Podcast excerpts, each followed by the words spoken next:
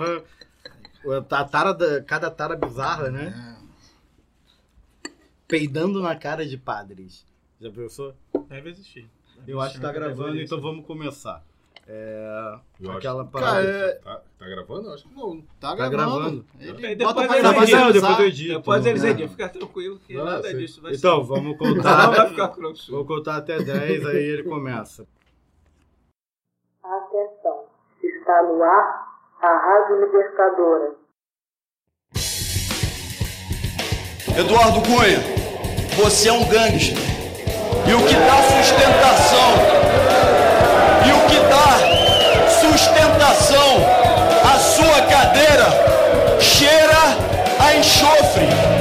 Eu voto por aqueles que nunca escolheram o lado fácil da história. Que nós temos aqui, Ceci, é uma classe dirigente ordinária. Esta é a grande verdade. Desculpe o termo duro, mas essa é a grande verdade. Elites e classes dirigentes no setor público e no setor privado, que precisam reexaminar a sua conduta. Querem manter o povo brasileiro miserável, atrasado, ignorante, doente, pobre, para poder ter um trabalho vil. Muito bom dia, boa tarde, boa noite, boa madrugada a você, nossa queridíssimo, queridíssimo ouvinte. Sempre o ou a mais bonita ou bonito, sábio ou sábio, maravilhosa ou maravilhoso, degustador dessas notas sonoras que adentram os seus tímpanos e sacode a sua cabeça. O Ria Rubro Negro, né? Pois é, né? Teve um campeão da Libertadores, né? Coisas É. tristes acontecem. Semana passada não gravamos, mas o programa foi contaminado pela guerra, né? Pelo. Qual, qual guerra? O, Qual- qual das o? Gugu vai explicar melhor. Então, ouvintes, eu gostaria de pedir desculpa pelo último episódio Ah, que sim. não aconteceu. É, Eu fiquei muito bêbado.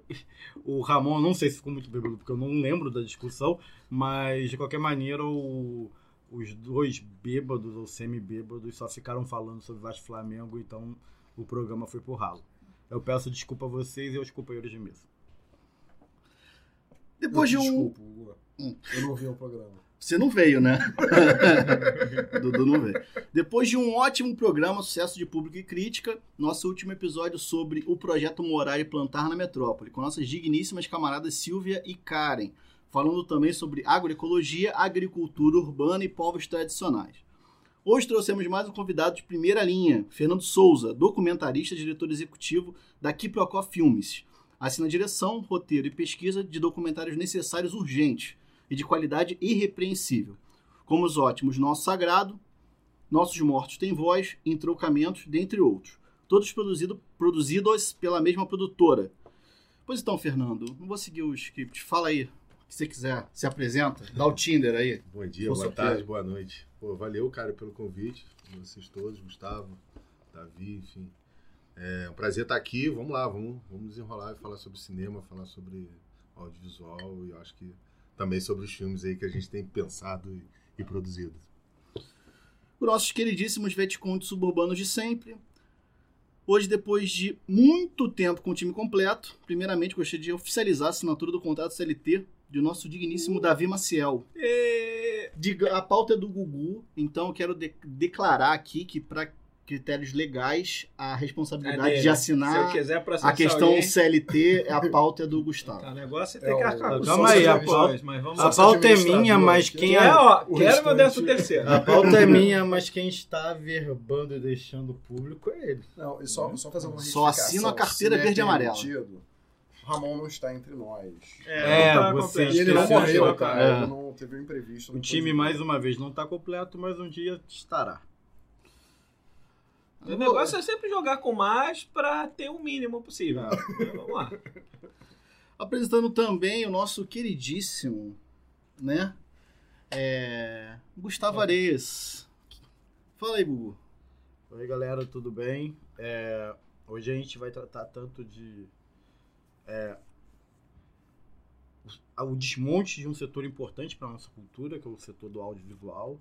É, o impacto, principalmente, em filmes de produção independente com conteúdo crítico. O nosso amigo aqui, nosso camarada Fernando Souza, ele, por exemplo, teve um documentário censurado numa, numa amostra no Centro Cultural Justiça Federal. Justiça Federal. Então a gente. É aquilo. Esses caras eles querem dominar a narrativa. Então eles vão dominar a cultura. Eles querem dominar a cultura, eles querem dominar a religião, eles querem dominar tudo. Então aqui é um núcleo de resistência e eu quero apresentar, juntamente com meus companheiros, um ativista de primeira linha, o Fernando. Improvisando a pauta do Eduardo, eu tava com saudade do Eduardo, há muito tempo que ele também não está presente Muito aqui. tempo, tava- Teve um extra lá no Hortifruti que ele trabalha, muita promoção. Pois é. Baca- Hortifruti chegou o bacalhau. Chegou o bacalhau. Mas é final de ano, Pois né? é, Batata, nozes, batata final de no ano. setor. Uma- uva passa. Teve, a gente teve que fazer uma competição com o aniversário Guanabara, depois chegou a Black Friday. Aí, Black Friday no a gente- Hortifruti. Teve que... É Black Friday. Você já leva uva passa com arroz É. pronto. É uma maravilha pagar metade do dobro, né? É sempre Mas muito é isso aí, vamos. Acho que mais um programa aí que tende a, a agregar aí no, no debate. Realmente setor de cultura, de arte, principalmente, né, mais independente e, e com um mínimo de reflexão, com um mínimo de crítica, tem sido totalmente calado, né? No, no- Você, de certa maneira, governo. acompanha de perto a batalha da Sim, tua sim, namorada, né? Não, por acaso, já, já contar aqui esse, é, essa exibição que ia ter no, no Centro Cultural da Justiça Federal é, não chegou a ser um dos censurados, mas o A Pedra, o diretor é, por acaso, irmão da minha namorada. Teu Isso. cunhado. É, vou- meu É. cunhado, eu sou horrível dessas Eu nomeações. acho, eu acho que. O cara fala súmula, mas não fala cunhado. De- Conhece, Sim, não? de nome, de nome conheço. É, e o filme, a pedra. Isso, A assim. Pedra. Agasalhando o argumento, mas não É. fala cunhado. O... Mas eu confundo também. Nos bastidores, é, dizem que É só não né? censuraram porque não viram sobre o que o documentário né, seria, né, o tema e etc. Mas é, acho que houve uma deliberação geral né, dos documentários de não, não exibir. né. Acho que teve até um. Não sei, chegou a ter um ato, não. Não. Chegou a se pensar em ter um ato. Na verdade, quando a mostra, a curadoria da mostra foi comunicada de que alguns filmes não poderiam ser exibidos, todos os filmes foram tirados. Enfim, é, a mostra saiu da, do A espaço resposta que, que, que podia ter. Mas é isso aí. Vamos lá. Hoje trataremos de cinema, ativismo, militância no audiovisual, os estragos que o governo bizarro de Bolsonaro está fazendo no setor. Isso em nossa tradicional entrevista Fala que eu te escuto. No Chola Mais comentaremos os últimos terraplanistas indicados para cargos-chave no governo. É claro, e claro, infelizmente é uma rotina, mas não podemos deixar de abordar o extermínio dos pobres, o genocídio dos negros, o massacre da favela de Paraisópolis. Nove mortos, todos jovens, quantos sonhos, quantas expectativas, quantas vidas e histórias apagadas pela SS brasileira, a PM de São Paulo, que assim como toda PM tem que acabar. Nossos mortos têm voz, idade, territorialidade e nome. Gustavo Xavier, 14 anos. Denis Quirino da Silva, 16. Marcos Paulo dos Santos, 16. Denis dos Santos Franca, 16. Luara Vitória de Oliveira, 18. Gabriel de Moraes, 20. Eduardo Silva, 21. Bruno Gabriel dos Santos, 22. Matheus dos Santos Costa, 23. E para mediar a pistolagem que hoje será geral, eu, Rafael Barros, seu âncora favorito desse programa, que é um canhão de audiência. Eles matam a nossa vereadora, nossos jovens, agridem nossos jornalistas e nos constrangem na rua. Não está na hora de reagir? Hoje é dia 3 de dezembro de 2019, esse ano maldito está no ar Guanabara Connection.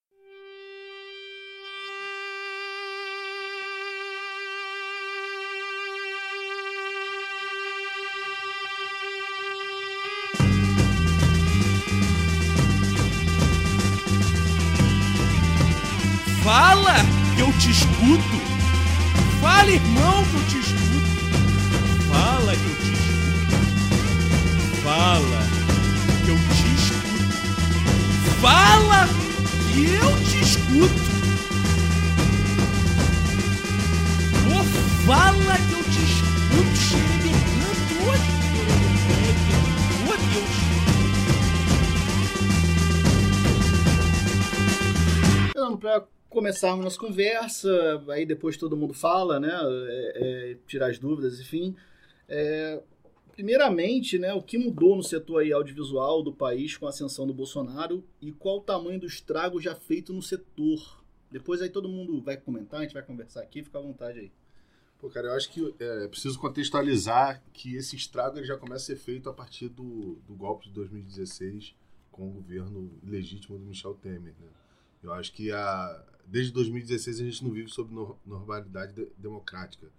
E a partir disso a gente já percebe que há um recuo da Ancine com relação a- ao que vinha sendo feito até então, assim, do ponto de vista das políticas públicas e, e, sobretudo, no manejo do fundo setorial do audiovisual, que é o fundo que, enfim, financia e, e permite que os filmes sejam produzidos. Então, acho que isso começa com, com, com o governo do Michel Temer e que recrudesce com o governo Bolsonaro, na medida em que há um desmonte completo da Ancine, das agências, e mais do que isso, né, um clima é, claro de censura, objetivo de censura é, contra várias obras, estimulados inclusive pessoalmente pelo presidente nas suas lives bizarras semanais, em que ele pessoalmente estimula a, a censura com relação a filmes com temáticas, é, com recortes específicos, sobretudo LGBT, né, com a temática é, LGBT. Então, acho que é, esse, esse desmonte né, das políticas públicas ele se agrava no governo Bolsonaro e também é, se agrava no momento em que havia uma discussão, sobretudo, que se discutia a, a, a necessidade de se pensar é, esses editais, políticas públicas que permitissem mais diversidade de gênero, mais diversidade de raça no setor do audiovisual. Setor esse que, é, tradicionalmente, né, sobretudo nos carros de direção, é, roteiro e produção executiva, fica concentrado em homens brancos, enfim, de uma determinada classe. Então havia um movimento de se discutir a, a, a, o incentivo para que né, outras identidades e outras representatividades passassem a figurar né, nessa, nesse protagonismo desses cargos é, importantes é, do cinema, sobretudo no setor, é, sobretudo no, no, no, nos filmes mais comerciais, vamos dizer assim. Então, é muito grave tudo isso que está acontecendo e é um desmonte é, bizarro, enfim, é, cruel com relação ao setor do audiovisual. E o que eu acho uma bizarro, que está ficando bem claro na, na pauta da imprensa nos últimos tempos, é a colonização forte que o governo está fazendo nesse setor cultural como todo, né? Porque o primeiro, eu acho que o primeiro indicado, né, mais né, terraplanista reaça para a área da cultura foi o Roberto Alvim, né? Que era um, é um diretor de, não sei quem conhece, um diretor de teatro muito reconhecido.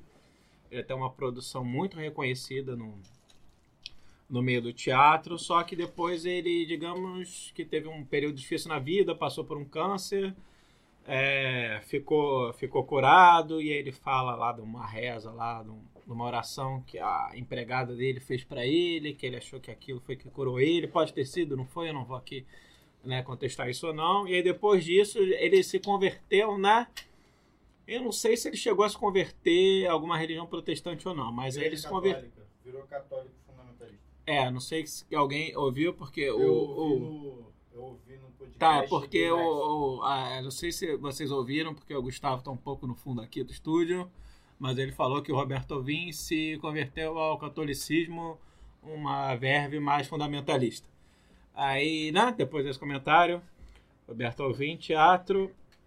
Ele passou né, a mais adotar esse discurso, né, digamos, mais à, à direita, e acabou rechaçado né, pelo meio artístico cultural e pegou um ranço muito grande que ele já tinha né, do, no meio artístico cultural. E ele foi indicado, primeiro ele foi indicado para, não sei se foi para Funarte, primeiro ele foi era Funarte, presidente da Funarte. Isso, aí depois subiu, né? Depois ah. subiu para depois que ele é, digamos tentou ofender nossa Fernanda Montenegro. Rainha da, da é. dramaturgia, a Fernanda Montenegro. Isso. Uma atriz que concorreu ao Oscar, perdeu justamente para Shakespeare Apaixonado, né? Que e aí, graças a isso, Ah, graças a isso, graças a uma foto que ela tirou, ele criticou ela e aí ganhou um cargo no governo. Não, mas eu não, acho que o cargo dele já veio antes disso, mas enfim. Não, o cargo, eu digo, de secretaria. Ah, não, de secretaria, mas ele já era da, da Funarte. Aí tem ele, tem o Rafael Nogueira agora, que foi da Biblioteca Nacional, de cada agora, essa semana. Tem o do aborto e do rock, do sexo e das drogas, que tem um, um sociologia maravilhoso, né? Se você, Esse o, daí foi o que foi pra Funarte. Que foi a Funarte, que é o maestro, né? Que é o... Mas a gente tá adiantando pauta. Não, mas, não, mas é que é interessante, porque nos últimos tempos, essas indicações de pessoas reaças, ideólogos, seguidores de Olavo de Carvalho na área da cultura estão muito fortes. E no audiovisual, eu já tinha indicado alguém para o audiovisual que é também na mesma verve. Eu não sei que agora quem é, não me lembro quem é. Não sei. Mas enfim, né? É, nos últimos tempos também, é, essa frente do, do bolsonarismo, né? do, do combate a esse fantasma do comunismo, do marxismo cultural, está muito forte, colonizando justamente esses órgãos de estrutura do Estado que financiam a produção de cultura. Né? Estão campando isso. Um deles era até do Brasil Paralelo. Agora eu não lembro. Enfim. E eu acho que também agora a gente pode falar do, da produção né? da Quiprocó, né? Antes da gente entrar no. O que vocês acham? Eu, queria, eu, eu teria uma pergunta antes, ainda sobre a, a questão atual do setor audiovisual. A gente vê claramente que tem um tem um viés específico na perseguição do audiovisual, principalmente filmes de temática LGBT, né? Mas assim, filmes que exaltam a negritude, o afrocentrismo, então é aquela coisa de tipo trazer mais orgulho para a comunidade negra, para os negros do país, ou então documentários sobre a situação dos indígenas e tal, a gente vê que são alvos. Só que aí quando a gente vê o comportamento do Bolsonaro perante a indústria mainstream, que, que de uma certa maneira até contribuiu para alçar ele ao poder, eles estão descobrindo o que a Inglaterra e a França descobriram na Segunda Guerra Mundial. Não se confia em fascista. Então, assim, eu queria que você dissesse, isso daí não tem a ver com conhecimento, seria um- uma avaliação sua. Se a Folha fecha, é- que ela tem produção audiovisual também, qual o, o- o prejuízo para o Brasil, se é que tem? Acho que qualquer, qualquer meio de comunicação que produza né, e, e que esteja se propondo a, a produzir audiovisual, seja agência de notícias, seja uma produtora de audiovisual, que fecha é uma perda para o país. É isso. Se o Brasil Perda. Paralelo fechasse, seria uma perda para o Brasil. Não. Mas, mas eu acho que é, garantir a liberdade né, de, de, de expressão, garantir esses direitos que, que são tão. deveriam ser quase que Ah, sagrados, né? sim, Vamos dizer assim. Sim, claro. Mas eu acho que. Inclusive é, para o Brasil Paralelo. Eu acho que o, o- é, a liberdade desses meios. de O que, o que a gente está percebendo é, é o- são, são diferentes formas de ataque. Eu não sei se isso é uma estratégia, porque parece tem horas que onde que se encaixa a estratégia, né? Mas parece surtos autoritários primários, assim, bem, bem primários e que é, resolve atacar meios de comunicação que desagrada ou filmes que é, com temas que desagrada pessoalmente o presidente, o que é muito grave, né? Assim, porque o que o presidente pensa religiosamente, o que ele pensa com relação às é um problema dele que cabe a ele, é, enquanto chefe de Estado, presidente da República e tudo mais. Isso é o direito dele, professar a fé dele, professar, é, ver o filme que ele quer. Se ele não quer ver os filmes. Para isso tem classificação etária, né? Para isso os filmes. é, a gente, quando produz um filme, envia para o Ministério da Justiça, que estabelece uma classificação etária, que é de 12, 18 anos, e aí os pais, as mães decidem, as famílias decidem quais filmes é, suas famílias devem ou não assistir. Né? E família no sentido mais amplo do termo, né? Assim, famílias, casais héteros, não héteros, enfim, por aí vai. Então eu acho que é, o que é muito é, é, bizarro dessa história toda, eu acho que é justamente ele é, pessoalmente se engajar no sentido de atacar determinados meios de comunicação em algumas produções culturais, é, em suas diferentes manifestações artísticas, né? teatro, cinema, enfim, por aí, por aí vai. O... Posso? Claro. A minha pergunta seria no sentido, lo- logo na entrada a gente falou um pouquinho sobre o que aconteceu no caso do Centro Cultural da Justiça, da Justiça Federal, né? Acho que eram, eram todos curtas, ou, não, eram todos, tinham longas e curtas. né? Longas, curtas, médias metragens, enfim, uma variedade de. E o que, o que efetivamente aconteceu? Como é que foi? Como é que foi a notícia de que vocês foram censurados? Como é que foi essa movimentação? Se foi em cima da hora, não foi? Quem deu essa notícia? Como é que foi a repercussão entre vocês? E assim, complementando a pergunta dele, a gente sabe a resposta, mas por que você acha que censuraram? Sim. É, então, a gente, é, como a gente faz sempre, a gente é, tem mapeado uma série de festivais no Brasil, não só no Brasil, mas fora do Brasil, nos quais os filmes têm sido inseridos e com bastante sucesso. Enfim, e a mostra do filme Marginal, é, eles inscreveram a mostra num edital anual que o centro, CCJF, abre todos os anos, para que, que é um edital de ocupação. Então, é, a mostra do filme Marginal se inscreveu, foi aprovado e tudo mais, e fez a curadoria dos filmes é, selecionados. Né? Selecion, é, recebeu os filmes que se inscreveram é, na mostra e selecionou através de um trabalho de curadoria. Feito isso, a informação que a gente teve é que a, o setor responsável pelo audiovisual no, centro, no CCJF solicitou uh, os filmes para ver os filmes que tinham sido selecionados e após ver esses filmes, é, as funcionárias é, relataram para o pessoal da mostra que três filmes não poderiam ser vistos, é, não poderiam ser exibidos no espaço. Um que chama Mente Aberta, Rebento é, e O Nosso Sagrado. É, Mente Aberta é um filme é, com uma temática muito forte, crítica, né, com relação à, à violência contra a mulher, em que um personagem, um homem, problematiza ao longo do filme essa, esse tipo de violência. E Rebento também é, trata, de alguma forma, de alienação é, parental, parental, sobretudo de, do pai. Né, assim. Bacana, bacana. E o Nosso Sagrado é, enfim, um documentário que a gente produziu que trata da perseguição contra o candomblé em Umbanda pela, pela polícia, pelo, por agentes do Estado, sobretudo é, na República. É, eu acho que, é, pensando nas três temáticas né, do, dos filmes, a gente já tem muitas pistas por que, que esses filmes foram é, censurados, vamos dizer, né? Então, é, eu acho que no caso do nosso sagrado, é, há, há, houve alegações diversas, sobretudo porque o filme contém é, nos créditos é, logo, logo, marcas de mandatos é, partidários, mas esse não é o conteúdo do filme. O conteúdo do filme é bem claro. Então, assim, nós acreditamos que o filme é censurado e estamos defendendo isso, que o filme é censurado pelo seu tema, que é justamente é, o, o, ato de censura do, do CCJF, ele reproduz justamente o que a gente trata no filme, que é o racismo religioso, que é o racismo contra as religiões afro-brasileiras, a Umbanda e o Candomblé. Então é disso que a gente trata e a gente vai defender isso porque esse é o tema do filme. São, essa é a temática central do filme. Não, não, há, uma, não há uma propaganda política é, no filme político partidário, não há nenhum nada que caracterize assim. É e, isso. Não, e é muito interessante porque o. Deixa eu, falar, o, só, eu só vou fazer um comentário sobre a fala dele. É, quando o Canal Brasil, ou sei lá, qualquer outro canal ligado à, à rede de televisão aí que a gente conhece, a Globo, quer fazer algum documentário político, sempre chama lá aquele boneco empalhado do Fernando Henrique para falar. Tá sempre na mesma. A foto tá sempre igual, né? Ele de perna cruzada com o braço aberto. E isso daí não é partidarizar. Mas enquanto o Flávio Serafini, que tá na luta aí pela retirada das peças sagradas do Museu da Polícia, isso daí é criminalizado.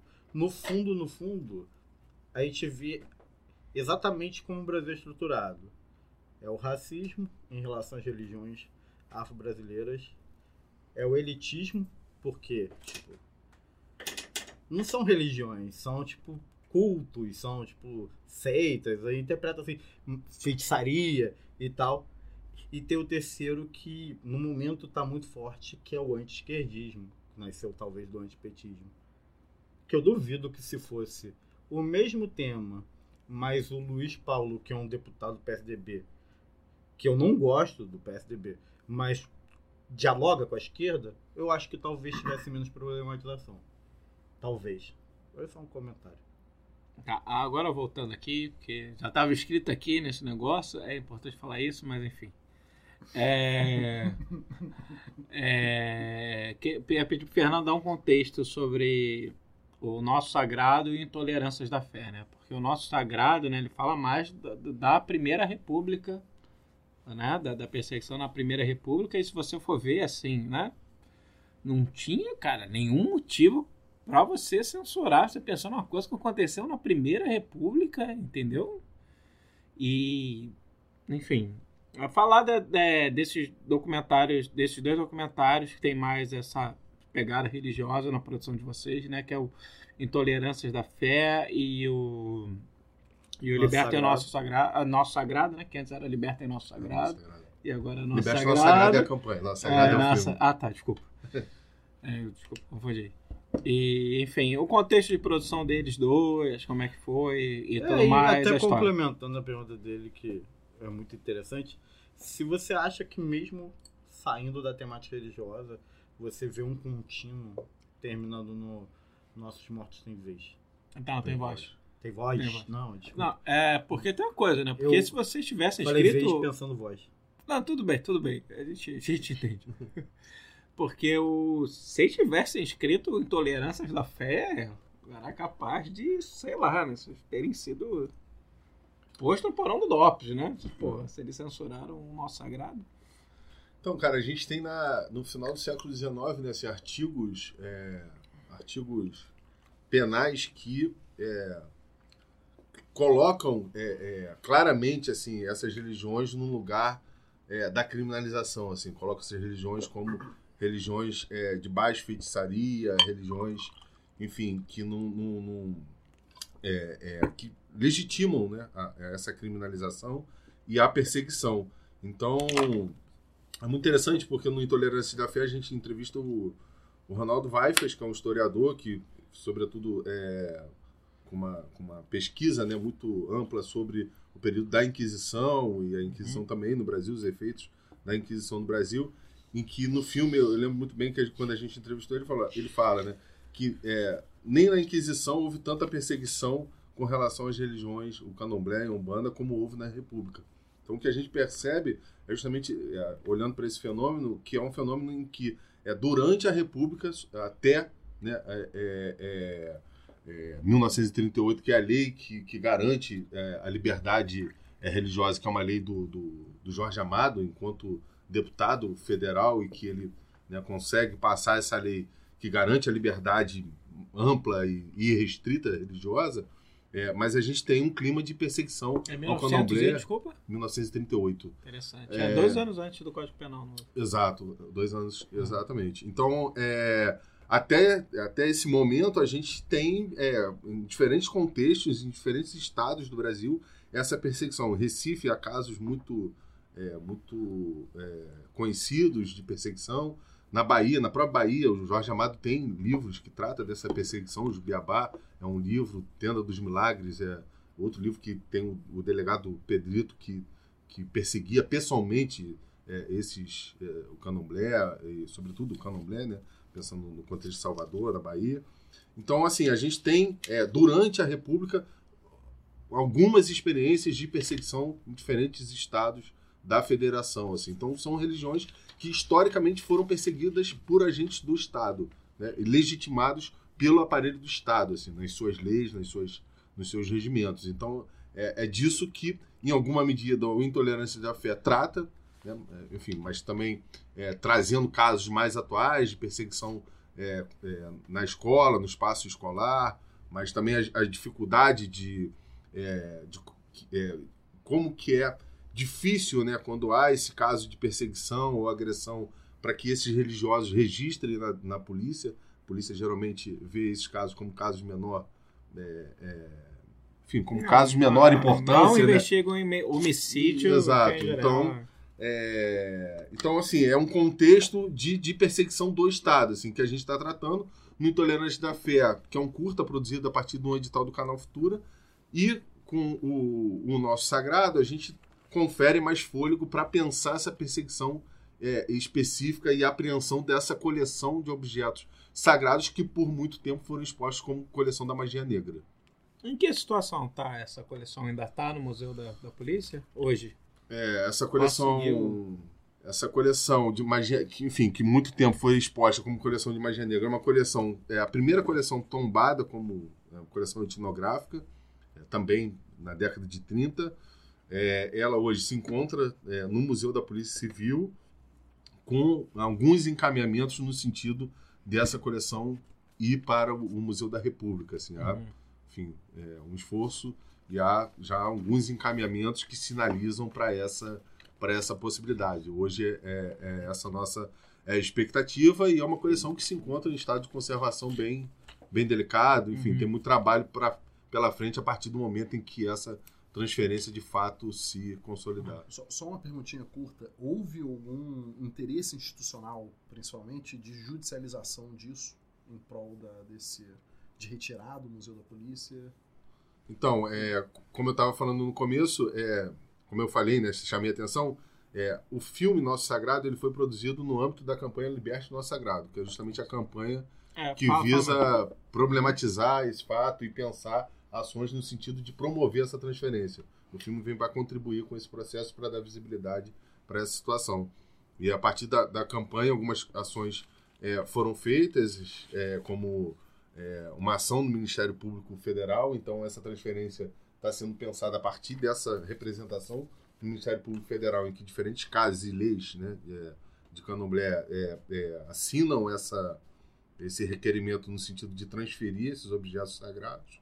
É, há uma- audiências públicas na Alerj, há também uma diligência da Comissão de Direitos Humanos é, no Museu da Polícia Civil, justamente no sentido de verificar as condições de armazenamento dessas, desses objetos, e é quando a gente se depara justamente com mau acondicionamento, enfim, uma série de. Que é de aquelas questões. cenas que estão no filme, né? São cenas que estão no final. Enfim, que estão no filme. Mandando spoiler. É, E então, assim, tem al- algumas ações assim no sentido, mas judicialização é através do Ministério Público Ministério Federal Federal. que acolhe essa representação e dá os encaminhamentos necessários para que essa transferência seja de fato é, realizada.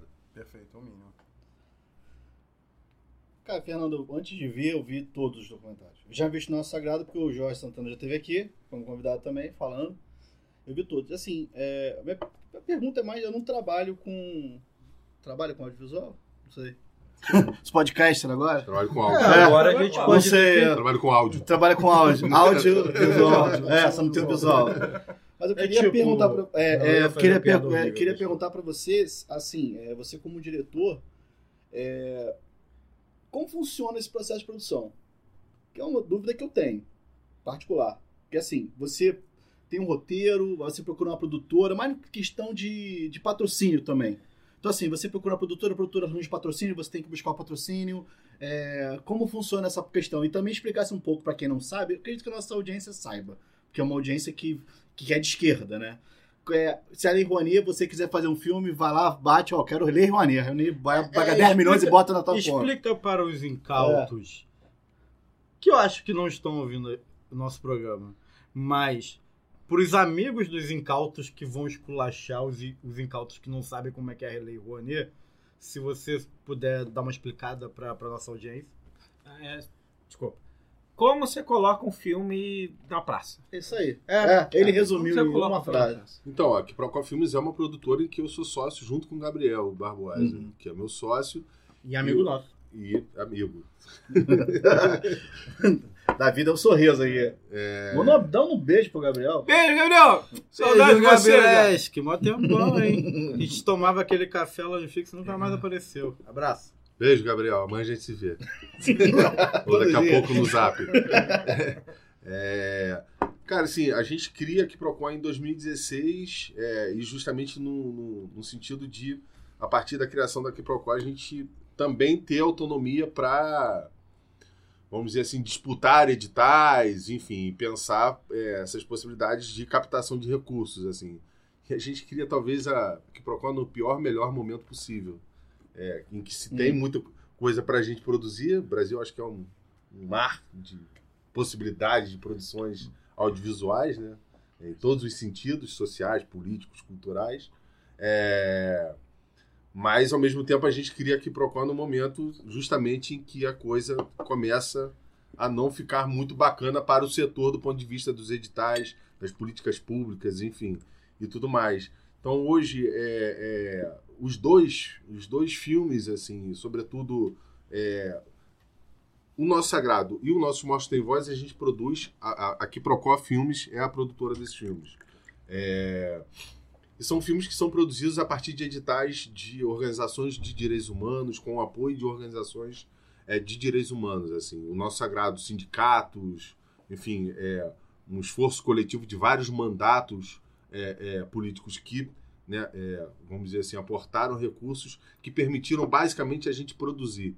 Diferente do. O edital de escolha que você fala. né? Você O- publica um edital. eu tô- Não, não. fala- O, o nosso sagrado a gente produz assim com recursos de mandatos coletivos, Aham. de partidos políticos que coletivamente se veem a Uhum. importância desse filme e, e contribuem para que a gente é, é, faça a produção. Assim. Então a gente nem é remunerado por essa produção, vamos dizer assim. Nosso Morte Tem Voz é uma outra realidade. A gente já consegue entrar em editais de, direitos, de organizações de direitos humanos, consegue apoio de algumas organizações de direitos humanos que incentivam a produção do filme. Então, assim, são duas, são duas formas. É um negócio bizarro que quando o nosso sagrado ele foi censurado, ele foi censurado justamente por causa do agradecimento a, se não me engano, deputados do PSOL. Isso, É, deputados e vereadores. deputados Marielle, isso. Marielle Franco, É, Flávio Serafim, e Marcelo foi, Freire. ele foi censurado por propaganda política. Isso é algo imbecil. Que é o que a gente está contrapondo. A gente está é dizendo que esse não é o conteúdo Porque do filme. é porque o conteúdo do filme é isso é que eu ia falar. o racismo religioso. O, filme não fala nada de partido político nenhum. Isso. Tem nos créditos que É. poderia ser.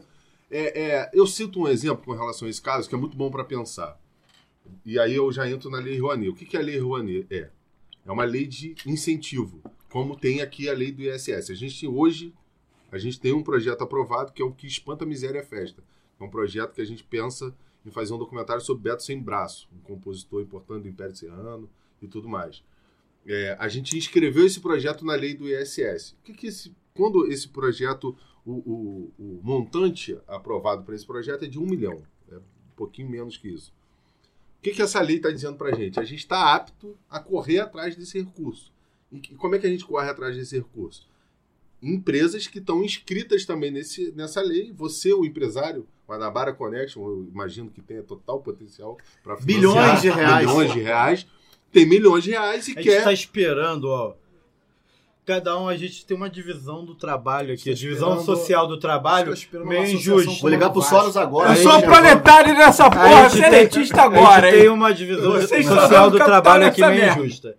Eu faço o roteiro, eu edito e mando o episódio. Mas assim, tranquilo que eu gosto de fazer as três coisas. Mas o Rafael tá com a missão de fazer o programa de associação, até agora nada.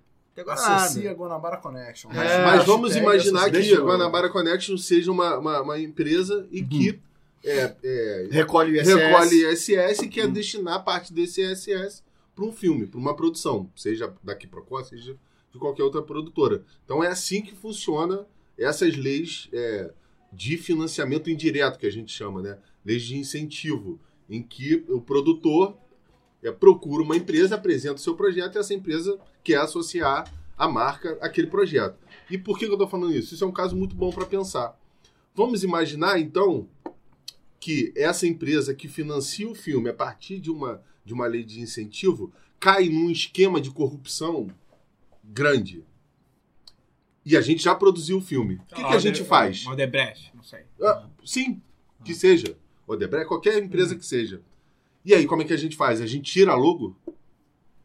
É, é, é eu tô, eu- talvez não seja nem, assim, do ponto de vista para comparar é, é, parâmetro, mas isso caracteriza, é, caracteriza que meu filme tem associação criminosa com essa empresa? Qual é a associação criminosa com... Deltan, né? É, depende, depende do PowerPoint. É, é, mas assim, qual é a relação que meu filme tem com essa empresa que caracteriza a criminalização do, do, do- do meu filme? Porque senão a gente entra numa. numa, numa Loucura. Numa loucura. Ah, mesmo caso da exatamente. coisa coletivo, né? Exatamente. Enfim. Exatamente. Então, assim, é, esse, essa. é, eu lembro que eu estou falando isso porque esse é um argumento que eu usei, inclusive, é, na conversa com a, a direção, enfim, do, do CCJF. Assim, como é que como é que lida com esse tipo de situação? Só né? botando um contexto, eu lembro que no podcast já defendi a esposa do Cunha, que ela foi indiciada a depor, porque ela tinha aulas de tênis caríssimas, alguma coisa assim, e ela foi intimada pela Lava Jato a depor, e ela, e a Lava Jato quis fazer uma, uma, um- uma consideração dizendo que ela sabia da corrupção, sabe? É mais ou menos, tipo assim, não tem que indiciar, né? Irmã, irmão, não é assim que funciona, né? Não é- assim que funciona. Isso é... só, só o adendo que ela foi absolvida pelo Moro, hein? Foi Foi absorvida absolvida pelo Moro. Mas o, É, que só- só um pequeno comentário. Sofisticação de argumento, né? Pegaram ali, efetivamente, viram a essência, viram que a essência não estava na pauta do que né, a atual maioria, entre aspas, né, o que o governo entende como pauta a ser colocada no- no- na cultura, no audiovisual.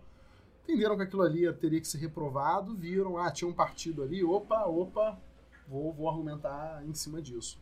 Não tem cabimento nenhum. Gustavo fazendo sons de fundo. É, Mas então, então assim, resumindo, a Lei Rouanet é uma lei que pega o valor de, pelo que eu entendi, né? É esse valor que a empresa recolheria do Isso. ISS, ela usa para incentivar a cultura.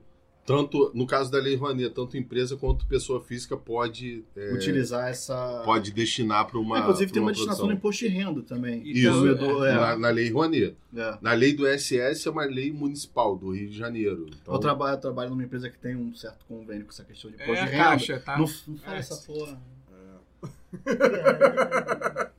Perseguido. O próximo perseguido do governo. Agora vamos, vamos E aí teve um ano que eu ganhei um, um ingresso pra assistir o Roupa Nova no, na Fundação Progresso. Muito bom show, por sinal. Sapato velho. Caraca, inferno. então no Rio. E aí no, no Rio tem a Acha lei que tem do- 20 anos. Falou em Roupa Nova, ah, não sei. Velho, é um Showzaço! clássico, cara, Showzaço é um do. Roupa Nova. No próximo que eu vou, Sambô. E vai pro inferno, você que gosta de Sambô também. Essa boa. Sambô, cala a boca. Sambô é muito bom. Além desse. do que aconteceu no Centro Cultural da, da Justiça Federal, é, teve mais algum evento que vivenciou censura ou que soube de censura? Cara, eu não vou saber te dizer as peças e quais. Mas há alguns casos que ganharam grande repercussão na mídia, né? A, a censura, no caso do CCJF, também teve uma repercussão é, é, grande na mídia. Eu diria que a- a- talvez a- não teve tanta repercussão porque foi justamente na semana em que houve as queimadas. É porque o Brasil tem acumulado tragédias, né? Então, da queimada. Você não tem jornalista pra cobrir com a Não- cidade Exato. mesmo. Então, É, assim, então foi nessa. Qual é a novidade da praia? Então foi nesse, nesse contexto, assim. Mas teve uma repercussão é, ampla e tudo mais, mas a gente tem outros casos. Na Caixa é, Cultural, se eu não me engano, em Recife, também há um caso é, de censura. No CCBB, também uma- um espetáculo teatral, tem um caso de censura. Teve logo no começo do governo Witzel também é, um caso de censura no Centro Cultural França-Brasil, é, que é- também teve até um ato depois dos artistas. Então a gente. E a Bienal, né? Que também ganhou uma, uma repercussão Sim, sim, sim. muito E o- grande, Uma né? das primeiras foi a propaganda do Banco do Brasil, né? Que eu considero, desculpe, é, o ato da Bienal como o primeiro ato eleitoral, político eleitoral do prefeito Marcelo Mas é. Crivella, mas pensando nas eleições Mas de foi 2020. claro. foi- a Foi. segunda foi a Foi derrubada A da derrubada amarela. Da, da linha amarela com escavadeira. É. Exatamente. Google. Então, avançando um pouco no assunto, até porque a gente tem outros temas para falar, é, eu quero que você fale do Nossos Mortos Tem Voz. É, primeiro, como é que se dá a metodologia de pesquisa? Como é que vocês chegam naquelas mães? E como vocês tiveram estômago para assistir aqueles depoimentos uma vez gravando e depois ainda tendo que editar? Então, cara, o nosso tem Voz é um. E dá uma explicada no documentário para nossos ouvintes também, né? Tá. É, nosso tem Voz é um documentário com mães e familiares vítimas da violência do Estado na Baixada Fluminense. Ou seja, mães e familiares que seus filhos foram assassinados por policiais é, militares, sobretudo, é, e milicianos. É, milicianos, e aí, né? Acho que no contexto do Rio de Janeiro, o que são as milícias, né? É, sobretudo formado por agentes do Estado, né? bombeiros, agentes penitenciários, policiais militares, civis, enfim, agentes do Estado é, que tem um papel muito importante na operação desses, desses, dessas organizações criminosas. E a gente começa a pensar esse documentário é, em 2014, eu diria. É, e aí, como é que bota um filme na rua, né? Se não é de imediato. Começa a pensar em 2014 e lança em 2018. É, a gente é, começa a pensar em... Até, Dois... até dar uma complementada na pergunta que você falou, uma coisa que eu acho que é curiosidade de todo mundo aqui, inclusive dos ouvintes. O documentário tem mais ou menos 28 a 30 minutos. 28 minutos. É, 28 uns quebradinhos. Quantas horas vocês gravaram? Pra virar 28 Minutos. e quebrados? É. É, já respondo isso. Então, eu- a gente começa a pensar em 2014 porque é, a nossa ideia inicialmente né, era produzir o documentário em 2014 para lançar em 2015, quando se completava 10 anos da Chacina da Baixada. A Chacina da Baixada é um evento que é muito marcante para a história é, do Rio de Janeiro, porque a gente está falando da maior chacina, pelo menos do ponto de vista oficial, né, oficialmente registrada, é a maior chacina do estado do Rio de Janeiro, em que 29 pessoas foram assassinadas devido a uma disputa interna no batalhão de Duque de Caxias. É, policiais é, inconformados é, com a troca de comando do batalhão é, saem atirando a esmo é, entre Nova Iguaçu e Queimados e 29 pessoas foram assassinadas. Então a gente começa a pensar esse documentário a partir desse evento dramático para a história é, do Rio de Janeiro, sobretudo para a Baixada Fluminense. É, e a gente queria justamente, é, a partir da produção do documentário, pensar algo que pudesse conferir visibilidade, que pudesse ser um instrumento também de memória para os familiares e mães, enfim, é, das vítimas é, dessa chacina. A gente acaba não conseguindo produzir efetivamente é, em 2014, 2015, a gente começa a produzir em 2017 a partir do diálogo com uma série de organizações que são fundamentais para a gente pensar esse processo, pensar, é, como você falou, metodologia, mas para pensar é, a identificação de personagens, pensar a condução das entrevistas, pensar na segurança é, no que diz respeito aos locais de realização dessas entrevistas.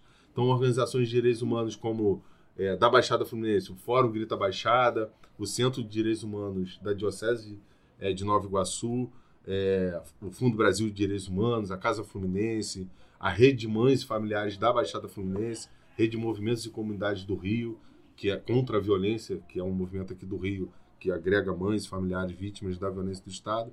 Então são essas organizações, e falo dessas organizações não como. É, é, falo é, dessas organizações como organizações que foram fundamentais justamente para a gente pensar na condução de todo esse processo, assim, de como é, conversar com essas mães, de como é, entrevistar e de pensar a segurança ao longo desse processo. A gente produz em 2017 e lança em 2018, em- no dia 29 de março de 2018, No Odeon. no Odeon, justamente no dia da chacina da Baixada. Então é também um ato é, que a gente faz intencional de lançar nesse dia como um ato de homenagem a essas vítimas da chacina da Baixada, mas também as vítimas é, da violência é, do Estado. E quantas horas, cara, a gente tem, sei lá, mais de 10 horas, entre 10 e 20 horas de filmagem. é, e a partir disso, enfim, que a gente edita e pensa o, o- o filme, assim. É, Isso dá uma tese, hein? Isso dá um mestrado. Tu, é, vamos fazer isso aí, hein? A gente transcrever e ser analisado na tese. E o- só, só, só complementando, acho que já, já foi mais ou menos respondido. O, o processo de, de, de criação, né, até mesmo e, e de aprofundamento do argumento, do documentário, etc., com certeza ele foi evoluindo conforme né, os depoimentos, conforme a, a, a vivência né, de todos vocês no, no caso. Tem alguma coisa que você teria a dizer? Alguma coisa que. Algum momento ali que sensibilizou mais e que aprofundou? É, eu acho que eu entendi a pergunta dele. Eu acho que eu consigo falar de forma melhor do que você está tentando. Se- Não, não, não, não tô. Ele Não. pegou, ele pegou o feeling, porra. Que, que, que eu, eu, pelo menos, não entendi o que você perguntou, mas eu acho que eu entendi. Você tá perguntando. Ele poderia ter se- perguntado assim: alguma entrevista te marcou mais? Alguma Sim, situação sim, que você sim. vivenciou? E no também, filme, assim, da nada. produção. se teve Só que advogado é nível de- foda, gosta de ficar falando, se teve falando, algum nível falando, de falando, risco, falando. né? Na, Né? na, Eu também falei, falei, você resumiu em uma frase. na produção do.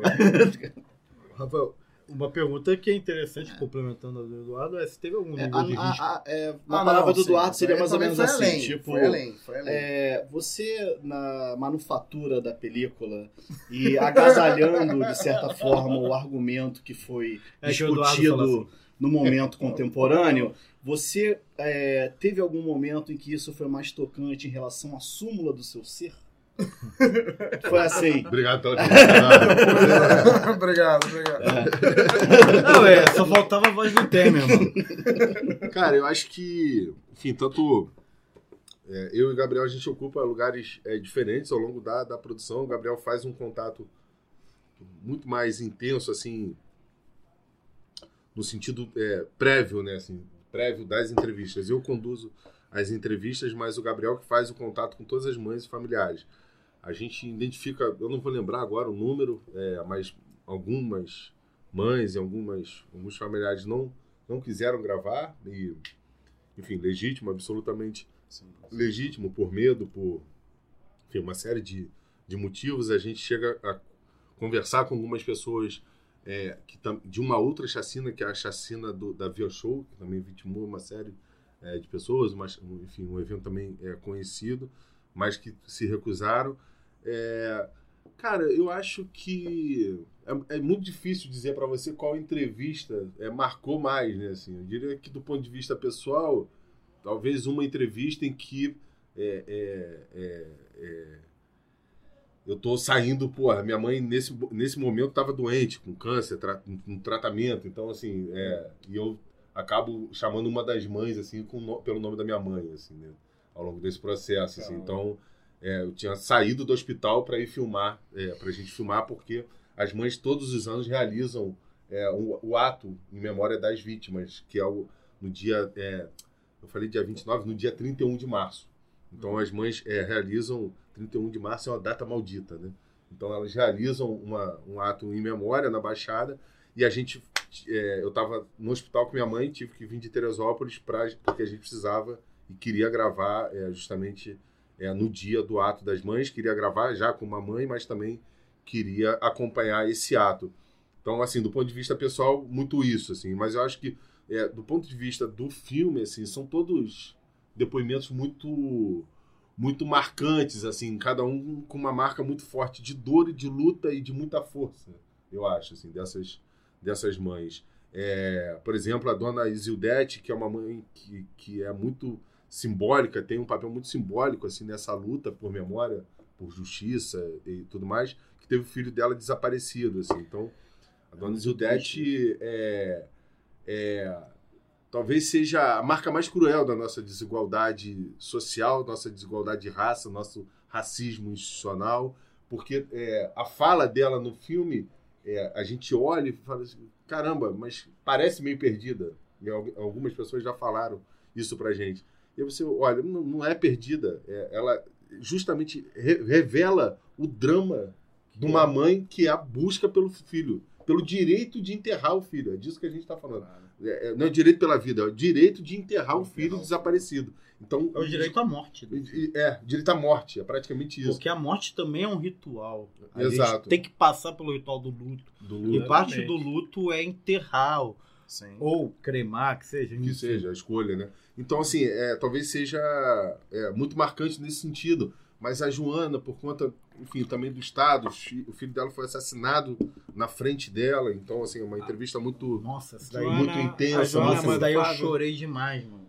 é muito do Flávio, exato. É, um depoimento muito marcante. Exato. É, Não, nossa, não- um- não- Então, Fernando, você é, fez a sua pesquisa, seu argumento, seu documentário, entrevistando principalmente mulheres, sobretudo mulheres que perderam seus filhos para ação estatal ou para-estatal no, na Baixada Fluminense, aquele extermínio famoso 2005 e tal. E a gente sabe que existe um controle territorial muito forte. E assim, até para dar aquela moralzinha aos chatos que ah, tem que ter um lado e o outro, o tráfico também faz controle territorial, assim como a milícia. Eu gostaria de saber se nesse processo de entrevista, pesquisa, de andar pelas vielas e tal, você se sentiu em algum nível, você ou o Gabriel, tendo comentado contigo, sofreram algum nível de risco. Cara, a gente, é, ao longo de todo o processo, a gente buscou tomar muito cuidado, é, sobretudo com relação à equipe, que não, só, não é só eu e Gabriel, mas, enfim, direção de fotografia, captação de, de som, produção, enfim, uma série de pessoas envolvidas nessa equipe que permite que o filme seja feito, mas, é, mas também com relação a, a, a cada, cada caso, vamos dizer assim, a cada mãe, a cada é, familiar. E com relação às mães, assim, uma mãe é, do filme, uma personagem do filme nos preocupava muito, porque o filho foi assassinado por milicianos, então isso é, nos preocupava, porque também era um caso muito recente, é um caso que está ainda no processo, estava ainda no processo de investigação, então isso, é, do ponto de vista da, da segurança e tudo mais, é, nos preocupava. Então, inclusive, foi a única mãe que a gente mostrou o trailer antes de botar o trailer na rua, para assim, você tá certa de que quer pare, é, é, aparecer no filme, você quer, não quer aparecer, enfim. Então a gente buscou ter um pouco, um pouco esse cuidado é, com esse caso em específico, assim. E eu acho que é, com relação a, a, a gente não tem nenhuma ameaça objetiva, assim. A gente tem algumas algumas situações que, é, que eu acho que é melhor não, não, não tocar, mas que a gente, é, a gente fica um pouco mais preocupado é, em alguns momentos bem específicos. E a atenção com relação à nossa preocupação é levada é, no contexto em que a vereadora Marielle Franco é assassinada. É, a Marielle foi assassinada no dia 14 de março de 2018 e a pré-estreia do filme já estava marcada para o dia 27 de março de 2018 no Cine Odeon. É, e por que falo isso, né? Assim, a gente naquele momento não sabia exatamente que recado era aquilo, qual era o significado da morte é, Eu- exato eu- da, da, da- da dinâmica, né? É, da, da Marielle. Então, é, a gente havia, vinha pensando já nesse processo de, da estreia algumas, algumas é, situações de segurança no próprio Odeon, é, na entrada, na saída, enfim, e no entorno. A gente tinha, é, é, vinha discutindo com organizações de direitos humanos né, medidas de seguranças, segurança tanto para a equipe quanto para as mães. É, tinha uma, enfim, aí uma série de, de medidas por ser de segurança, é melhor que a gente não fale, né? Mas que são organizações que já têm trabalhado com essa dimensão da segurança é, com relação a, a defensores de direitos humanos, a, enfim, e que já tem um debate, um acúmulo com relação a isso. É, mas é, essa tensão é elevada nesse momento. Assim, nesse momento, isso coloca em outra, outro patamar assim, a nossa preocupação de como a gente deveria entrar no Odeon, como é que as mães deveriam chegar, como é que a gente deveria sair, enfim, o ingresso do público em geral no Odeon. É, e, enfim, acho que é o momento em que a gente fica com mais, mais receio. E nosso, nosso receio sempre foi.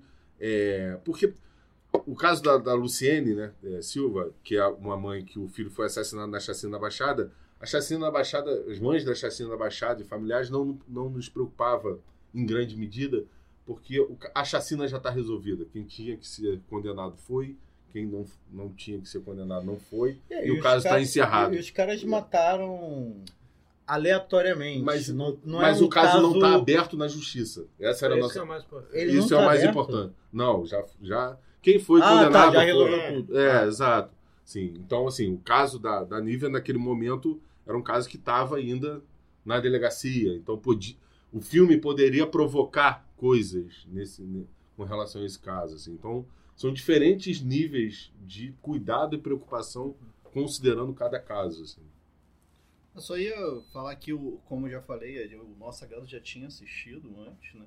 Eu acho, eu já falei isso aqui no podcast, um dos primeiros podcasts nossos, que a, a parte que eu achei mais legal do documentário foi a parte em que uma jovem fala, ela é nova, e ela fala é, de como ela tem que esconder a religiosidade dela no- na escola e não, me lembro que na hoje eu assisti de novo mas eu me lembro que na época eu falei o quanto isso é cruel né É, a crueldade de você é, a representar poder né se manifestar e, e que a, a- orientavam ela a se declarar como católica para ela não sofrer a perseguição pelo negócio e assim de novo e hoje eu assisti o Nossos Mortos Tem Voz e eu, quando vejo o filme, é muito difícil chorar com alguma coisa. Eu chorei também. É muito difícil. Pra, minha mulher sabe que pra eu chorar com o filme é que eu- é um negócio. Também não sou chorão. Assim, e aí chorei. quando começou o documentário, eu vi um pedacinho de uma música. Um pedacinho, eu falei, cara, não vou dar pra segurar se tocar essa música. Não vai dar pra segurar. Qual foi a E música? a Qual foi a música- música? Eu fiquei curioso. Eu vou também. falar, vocês têm paciência? O, e a música é uma música caramba, mãe velho? do Emicida. Que é uma música linda. Lindíssima essa música do Emicida. E fala, o Emicida fala da, da mãe dele, né? Em relação à vivência que ele teve. É, na, no documentário só toca o finalzinho do, da, da música Mãe do Emicida. Que ele fala da história que ele passou com a mãe, o quanto a mãe foi forte, o quanto, enfim, quanto essas mães que estão no documentário são, de certa forma, né, um, um, um cenário da música do Emicida. Eu lembrei na hora, né, porque por mais que você toque o final da música, né, que é a mãe dele falando quando ele nasceu, né, é, o, o- essa música dele diz bastante, assim, o que, que é a vida de uma mãe pobre e negra de periferia. O quanto ela sofre, o quanto ela tem força para conseguir é, é, superar os obstáculos que são todos. Ela só tem todos os obstáculos que você pode imaginar. Então, quando assim, eu tentei, foi me segurando, foi me segurando, foi me segurando, quando chegou no final, tocou o final da música, que é lindíssimo.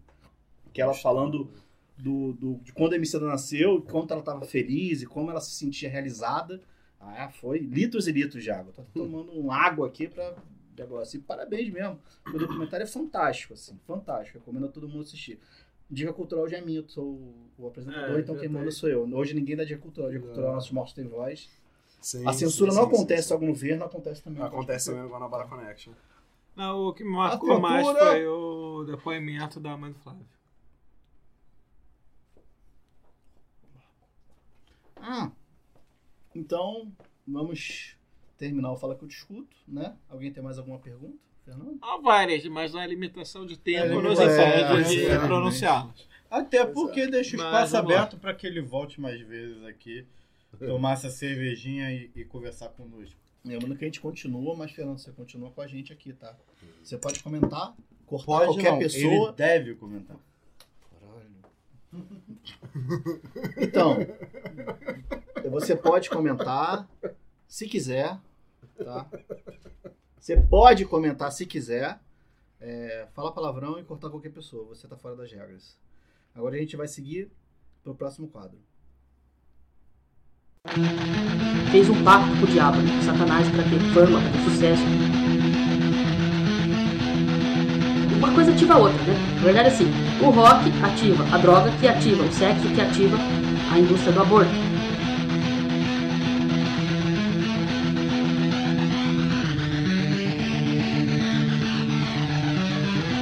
Ativa a outra, né? Na verdade, assim, o rock ativa a droga, que ativa o sexo, que ativa a indústria do aborto. A indústria do aborto, por sua vez, eh, alimenta uma coisa muito mais pesada que é o satanismo. tá? O próprio John Lennon disse abertamente, mais uma vez, que ele fez um pacto com o diabo, com Satanás, para ter fama, para ter sucesso.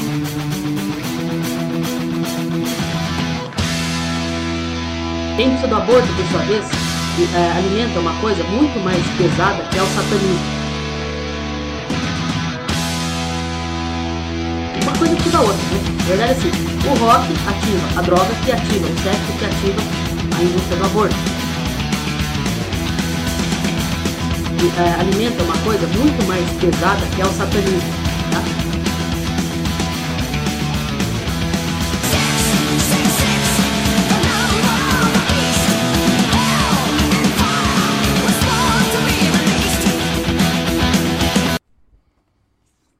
Diante de tantos massacres, assassinatos, genocídios que esse país proporciona, principalmente sob o comando desses lunáticos, mais uma marca clara de nossa história. Nesse quadro, vamos desopilar nossas almas e tentar rir de outros absurdos proporcionados por esse governo. Desopilar. Pegou o Aurélio? Acho que É, tá pensa, correto. pensa em pilão e pensa em tirar o pilão do, do, do, do- do- de pilar o objeto. Fragmentar. É, desfragmentar. Desfragmentar. Tá bom. Eu botei porque eu achei a palavra legal. Não, é linda a palavra. O maestro Dante Mantovan, Mantovani, recém-anunciado como novo presidente da Funarte, Fundação Nacional de Arte, é autor de livros sobre música clássica, tem programa de rádio, dá curso na internet e é também youtuber. No canal que leva seu nome, tem poucos mais de 6 mil inscritos. Ele compartilha reflexões e teorias da conspiração sobre política e arte. Os vídeos ainda estão no ar, apesar dele ter apagado seus perfis em redes sociais. Entre outros assuntos, ele afirma que o fascismo é de esquerda, diz que fake news é um conceito globalista para impor a vontade da imprensa, chama a Unesco de, abre aspas, máquina de propaganda em favor da pedofilia. Membro da cúpula conservadora das Américas e aluno de Olavo de Carvalho, ele tem um vídeo inteiro dedicado a explicar um comentário recente do ideólogo, de que o filósofo alemão Theodor Adorno, da escola de Frankfurt, teria escrito músicas dos Beatles. Abre aspas. Não é que o Adorno tenha falado assim para os Beatles. Faça isso, faça aquilo. Faça a liberação das drogas. O teórico desenvolve a teoria e o agente vai lá e age. Diz. ah, De novo, na esfera da música popular, vieram os Beatles para combater o capitalismo e implantar a maravilhosa sociedade comunista. Hum, o rock de Elvis Presley e dos Beatles seria parte de um plano para vencer os Estados Unidos e o capitalismo burguês a partir da destruição da moral, da juventude e das famílias. Nas palavras dele, o rock ativa a droga, que ativa o sexo, que ativa a indústria do aborto. É a indústria do aborto alimenta uma coisa muito mais pesada, que é o satanismo. O próprio John Lennon disse abertamente mais de uma vez que fez um pacto com o Satanás. Deu certo, né, o pacto. É, Foi morreu. pra história, né? Morreu na porta dívida. do prédio dele, né? É, mas você vai morrer em algum lugar, né? Enfim. Ainda na, na área da cultura, o jornalista Sérgio Nascimento de Camargo foi nomeado nesta quarta-feira, 27 de novembro, como novo presidente da Fundação Palmares, órgão responsável por promover a cultura de matriz africana, ocupando o lugar de Vanderlei Lourenço. Em seu perfil no Facebook, Camargo se define como, abre aspas, negro de direita, contrário ao vitimismo e ao politicamente correto. Ele já afirmou em sua conta que o Brasil tem racismo Nutella e que racismo real existe nos Estados Unidos da América. Camargo, que usa rede social com frequência, também escreveu que a escravidão foi terrível, abre aspas para ele, mas benéfica para os descendentes. Na, na sequência, diz que, abre aspas de novo, negros do Brasil vivem melhor, melhor que os negros da África. Em outra publicação no dia 20 de novembro, ele chama de vergonha o Dia da Consciência Negra e afirma que ele precisa, abre, abre de novo as palavras dele, precisa ser combativo incansavelmente até que perca a pouca relevância que tem. Camargo continua dizendo que se trata de, um, palavras dele, feriado político instituído pela esquerda com o objetivo de propagar o revanchismo histórico. Ah, fala aí, eu não aguento mais ler isso, é demais. Vou ter que tomar É, eu, sumizal. falo, eu falo primeiro. É, Não dá pra ler o essas coisas. olavismo aparelhou a cultura. Isso daí é um fato. É, eu prefiro não fazer muitos julgamentos ao Sérgio Almeida, né? É O Sérgio, sei lá. Ele, Camargo ele não quer usar porque é o sobrenome do pai, que é um militante histórico do militante. movimento negro. O- É, é- é Sérgio Nascimento Camargo. Nascimento. O Sérgio Nascimento, esse senhor. Assim, é, tem um conceito dentro do movimento negro que se chama anorexia racial. É a pessoa que não se identifica com a raça que ela pertence. A raça no sentido social, porque raça biologicamente não existe. né? E esse cara seria um exemplo pronto. Eu, sinceramente, eu acho lamentável que um órgão tão importante quanto a, quanto a Fundação Palmares, que é um órgão de que é preservação cultural, é preservação ambiental, é abre novas possibilidades de epistemologias, abre novas possibilidades de gestão do território, abre novas possibilidades de bom uso da terra, esteja comandado por um olavista, seja negro, seja branco, essa galera tem que ser banida da face da terra. Agora, é, em relação ao, ao louco lunático completamente biruta e na boa merece tomar uma surra de pau mole na cara o Hum, o cara porra eu posso falar porra não, tá bom. que me odeiem me odeiem gente é, esse idiota aí que foi pra Funarte cara eu só tenho algo a dizer lamentável e eu tentei tirar a faca do boneco do, do fofão e não existia. Então esse cara tem que parar com essa porra dessas teorias conspiratórias. Pronto, fala. Sou eu. De vontade. Prefere falar? Vai, Dudu. Não. Vai. Não, olha só. É, Acho que eu já disse, acho que alguns já disseram aqui, é, o governo Bolsonaro ele, ele age muito de acordo com um discurso, muitas das vezes institucional, anti-racionalidade. E mais do que anti-racionalidade, no, no tocante à, à Fundação Palmares, é anti-identidade de um povo, anti o que é real. né? Você pega porra, uma fundação que é histórica no discurso, né?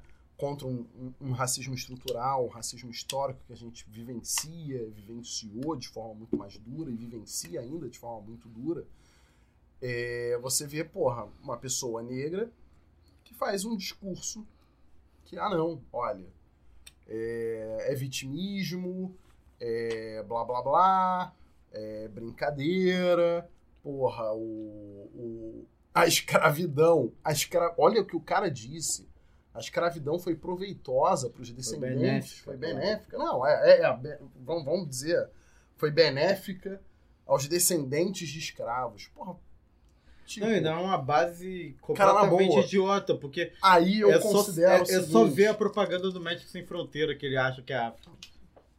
O Malcolm X, cara, tem que ser na base da porrada num, num- discurso desses. E o restante é um discurso anti-racionalidade, que a, a minha indagação, e eu não sei responder a isso, é, até mesmo em face desse, né, do novo, entre aspas, presidente da Fundação Palmares, é, que tem que ser derrubado, acredito que seja derrubado, é, como lidar com esse tipo de discurso. Porque a crítica, muitas das vezes, da esquerda, através principalmente de re- redes sociais, enfim, não só em termos de debate, muitas das vezes ecoa essa voz. E faz com que o cara, porra, por exemplo, consiga ir até pleitos eleitorais futuros. Como a gente tem que lidar com esse discurso que é ridículo, é indefensável. Né? Você tendo mínima racionalidade sobre o discurso, você consegue desmontá-lo. Mas através de, dependendo de como a crítica se faça e prolifere, ela irra- irradia para inúmeros cantos e acaba fazendo uma propaganda reversa, entre aspas, mas acaba fazendo uma propaganda para esse cara. Como que a gente tem que lidar com esse tipo de coisa? Como a gente tem que lidar com o discurso da antirracionalidade? Porque o nosso discurso é racional. Nosso discurso é histórico. Nosso discurso é real. O discurso deles é fantasioso. Eles jogam, né? Principalmente para pauta, porra, evangélica, fundamentalista e etc. Como que a gente deve jogar? Eu tenho dúvida. A minha, minha é só uma reflexão que eu jogo. Ah, eu quero comentar de forma é, científica, falar que. Primeiro conselho que eu dou se você escutar isso. Esse papo de conversar com um colega de direita para convencer tem um limite. Concordo. que é o limite da loucura. Então, assim, se uma pessoa chega para você e fala assim: Ah, eu acho que se privatizar as empresas públicas vai ter um dinamismo maior, você vai conversar com ele. Se um cara virar e falar: Não, eu acho que deve existir uma pauta conservadora, que o Brasil, em grande parte, é um país conservador, ok, dá para conversar com ele. Agora, se o cara falar que o rock ativa a droga, que ativa o sexo, que ativa a indústria do aborto, e a indústria do aborto alimenta uma coisa muito mais pesada que é o satanismo, eu acho que você tem que se afastar dessa pessoa e comentar, falar com a família para ela procurar uma ajuda, Uma ajuda na boa, uma ajuda. Eu não, e assim, quando eu falo, eu não tô de brincadeira, né? Porque. E É, sem ofender os malucos. é, sim, não tô Sim, ofendendo de forma sim, alguma. sim, Eu acho que isso daqui é loucura no seu estado mais, mais básico. É Assim, e, e, e aí fazendo até, aí eu vou entrar na, na, na seara, né, que é, o rock ativa a droga que ativa o sexo. Eu acho que droga tem em qualquer lugar, honestamente. Tem na boate da Zona Sul, tem na favela, tem em tudo que é lugar, tem, tem qualquer coisa. E assim, o rock levar o sexo, eu como roqueiro que fui na Não adolescência, comia ninguém. é, eu tô procurando esse sexo do rock até hoje. Porra, eu porque fiquei- na adolescência, na adolescência, eu assim, o que eu fazia era escutar heavy metal, escutar rock, jogar computador que não tinha internet, comer traquinas e tomar Nescau. Cadê o sexo na minha vida? Não tem. É, tem, Então, é, aqui no Nescau, é, a gente tava junto. É, o, o- então, assim, é uma mentira isso daqui. E falando em Satanás, né? é, eu acho que Satanás deve se afastar de uma pessoa dessa também.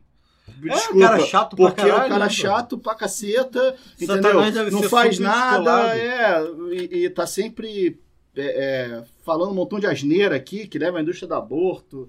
É, cara, eu acho que o Satanás inteligente que é vai manter distância da ala bolsonarista.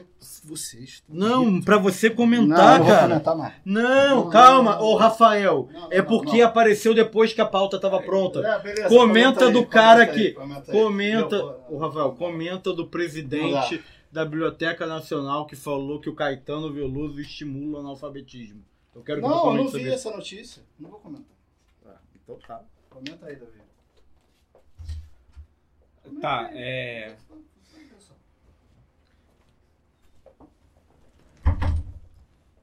Não, pode falar. Você vai editar depois? Não mudou o. Ah, mudou vai. É a mesma lá. coisa, faz parte do ambiente. Faz. Tem que colocar o comentário. Eu só acho muito bizarro e assustador que essa galera que tomou um ácido estragado e tá no efeito até hoje esteja nesses cargos de comando com muita discricionariedade né, no governo decidindo para onde vão as coisas. Isso é assustador. E aí, Fernando, o que, que você tem a dizer?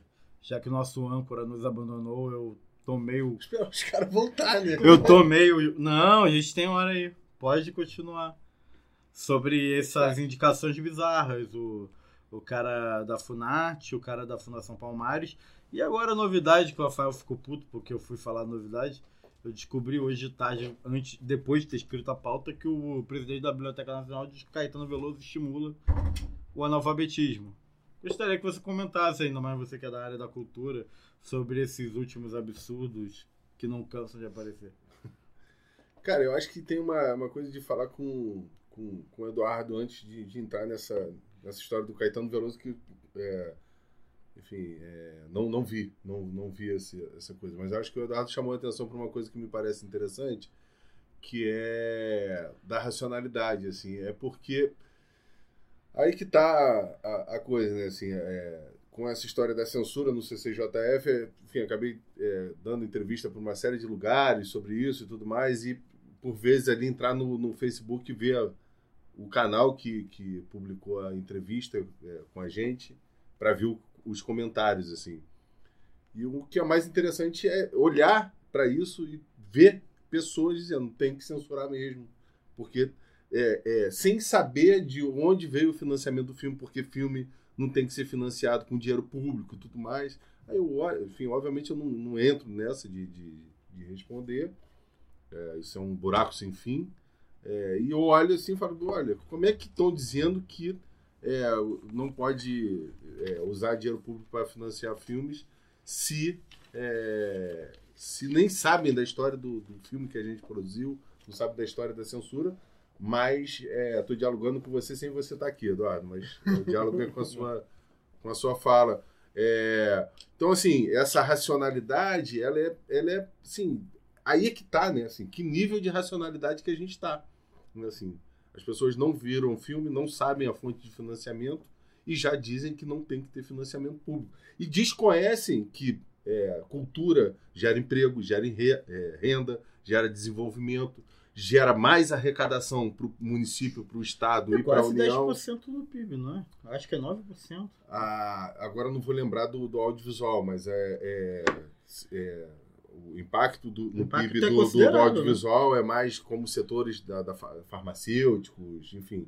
Mas é um, um impacto bem considerável assim é, na economia e também de geração de emprego. São mais de 300 mil emprego, empregos a- anuais. Tem também a conta das, das empresas, né, do número de empresas é, do setor. Mas é isso, as pessoas absolutamente parecem desconhecer. E a gente não está falando é, de. A gente está falando de economia capitalista. Olha só, Sim, eu estou falando de um- uma indústria, uma indústria cultural. No caso do eu estou falando do audiovisual, é de uma indústria cultural. É isso, que gera lucro, que gera, né, assim, Até nos porque sentidos também. é mais clássicos de lucro, de, de vender força é. de trabalho e tudo mais, mais valia. Dá pra pensar tudo isso, mas Até porque também essa gente tem que parar pra pensar o seguinte: é, sem o financiamento dos editais, vão ser sempre produzidos os mesmos filmes com as mesmas temáticas, os mesmos atores. E assim, uma indústria cultural, não no sentido de Horkheimer e Adorno, uma indústria de cultura mesmo, é, ela não sobrevive sendo inautêntica. Não tem perenidade isso. É é fortuito. Então a gente tem que mexer setor audio- audicultural, setor da arte, setor da cultura. E assim, não é porque existe crítica que é a crítica que forma o problema. A crítica, na verdade, é uma tentativa de compreender o problema. Essa gente parece que se comporta que o problema é criado pela crítica que identifica o problema. Enfim, vamos avançar. Fernando, você já foi para Cuba? não. Então a gente vai pra Cuba.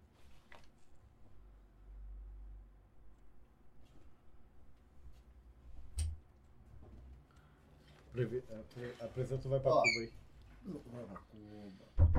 Cara, eu só queria complementar. Vou fazer uma reconciliação. Aí vai pra Cuba logo. Não é pra complementar. Ninguém. Eu sou chato, me, me meto em todo mundo. É. Eu- mas agora eu vou fumar um cigarro, tá? Glória. Ah, vamos esperar 10 segundos de novo. Pô, esse aqui vai ter muito extra pra botar na frente. Vai ficar legal. Não, vai ser 20 minutos rápido. Um, dois, três.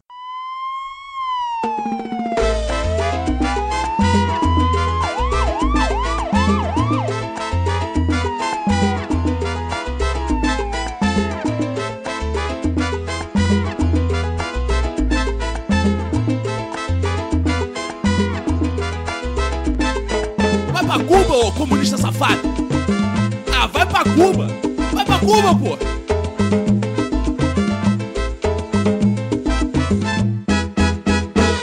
Cuba é aquele onde nós, juntamente com o nosso convidado, debateremos algum tema urgente de forma mais detida.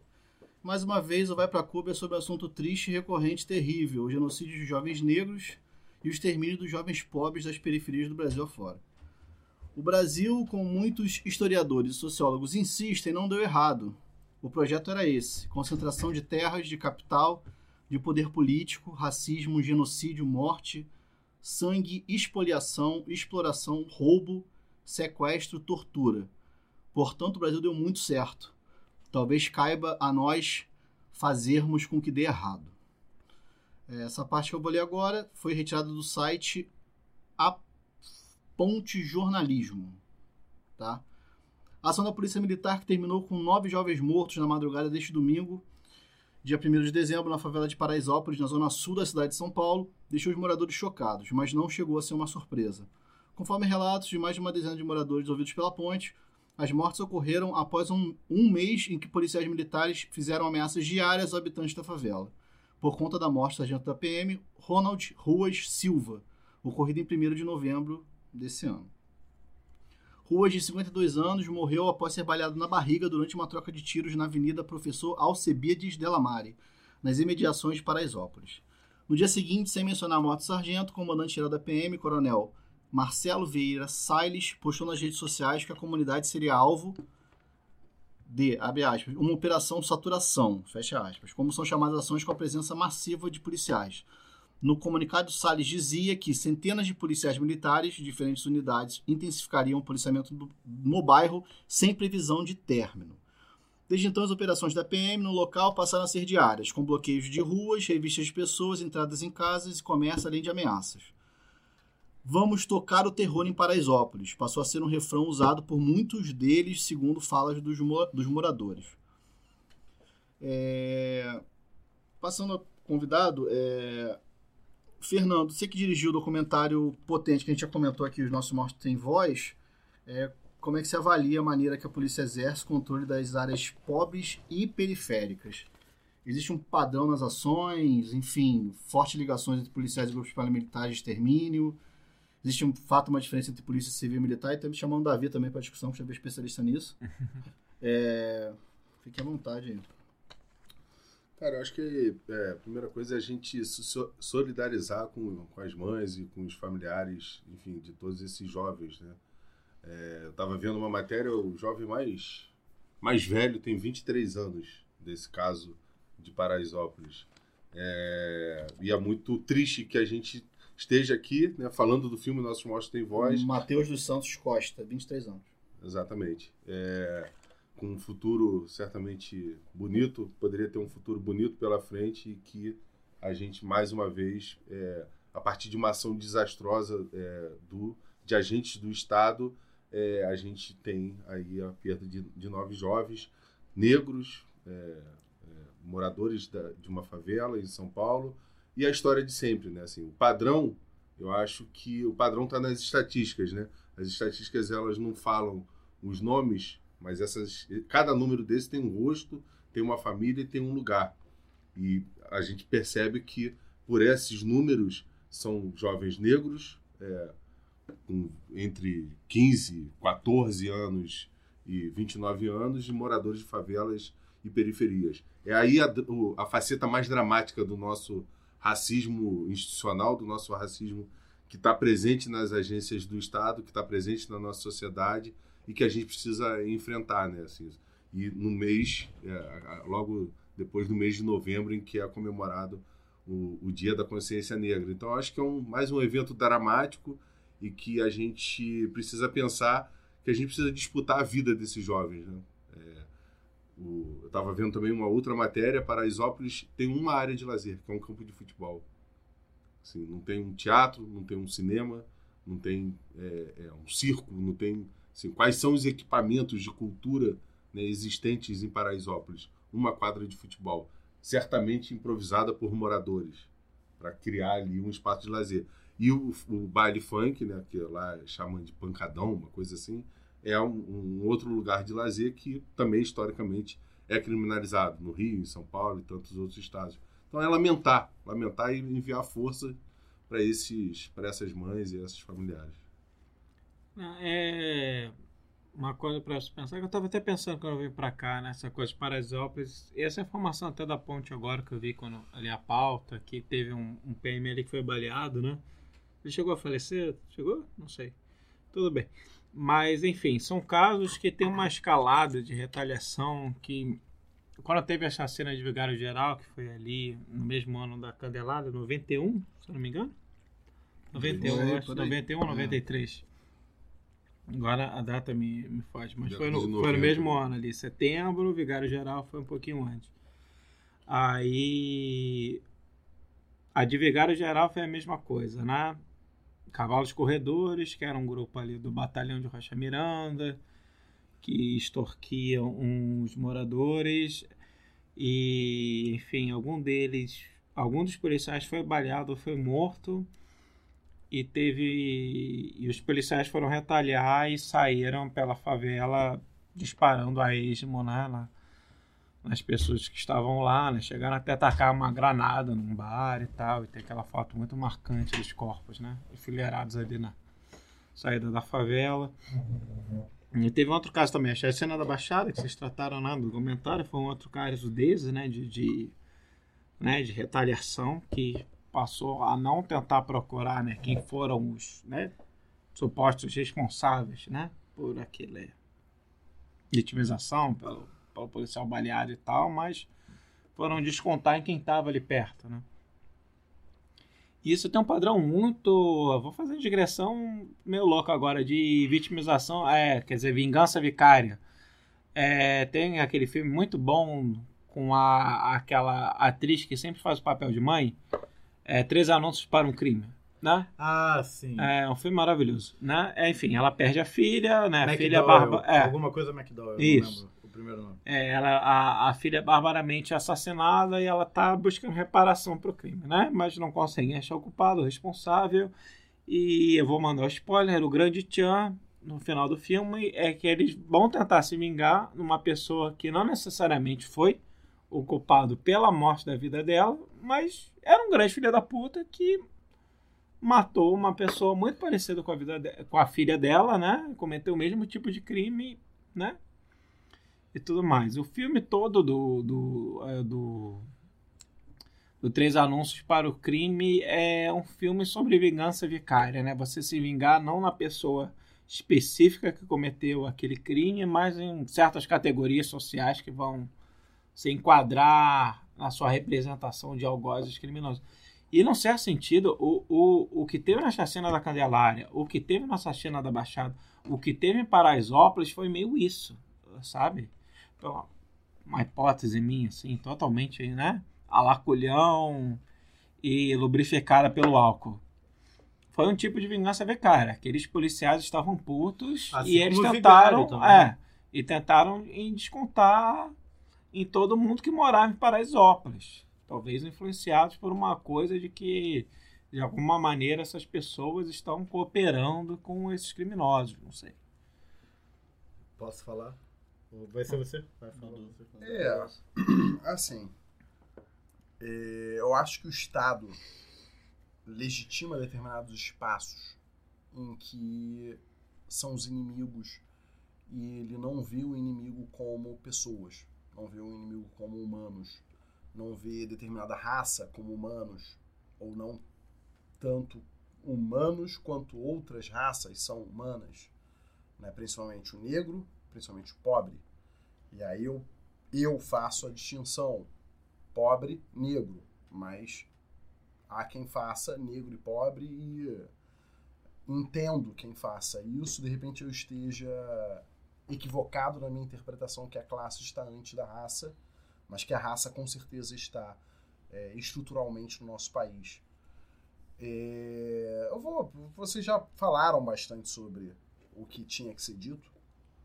Eu vou falar como assessor do Ministério Público e foda-se que isso me custe a minha, o meu cargo de assessor. Foda-se. Procurador-geral, se você quiser me exonerar, exonera, exonere amanhã.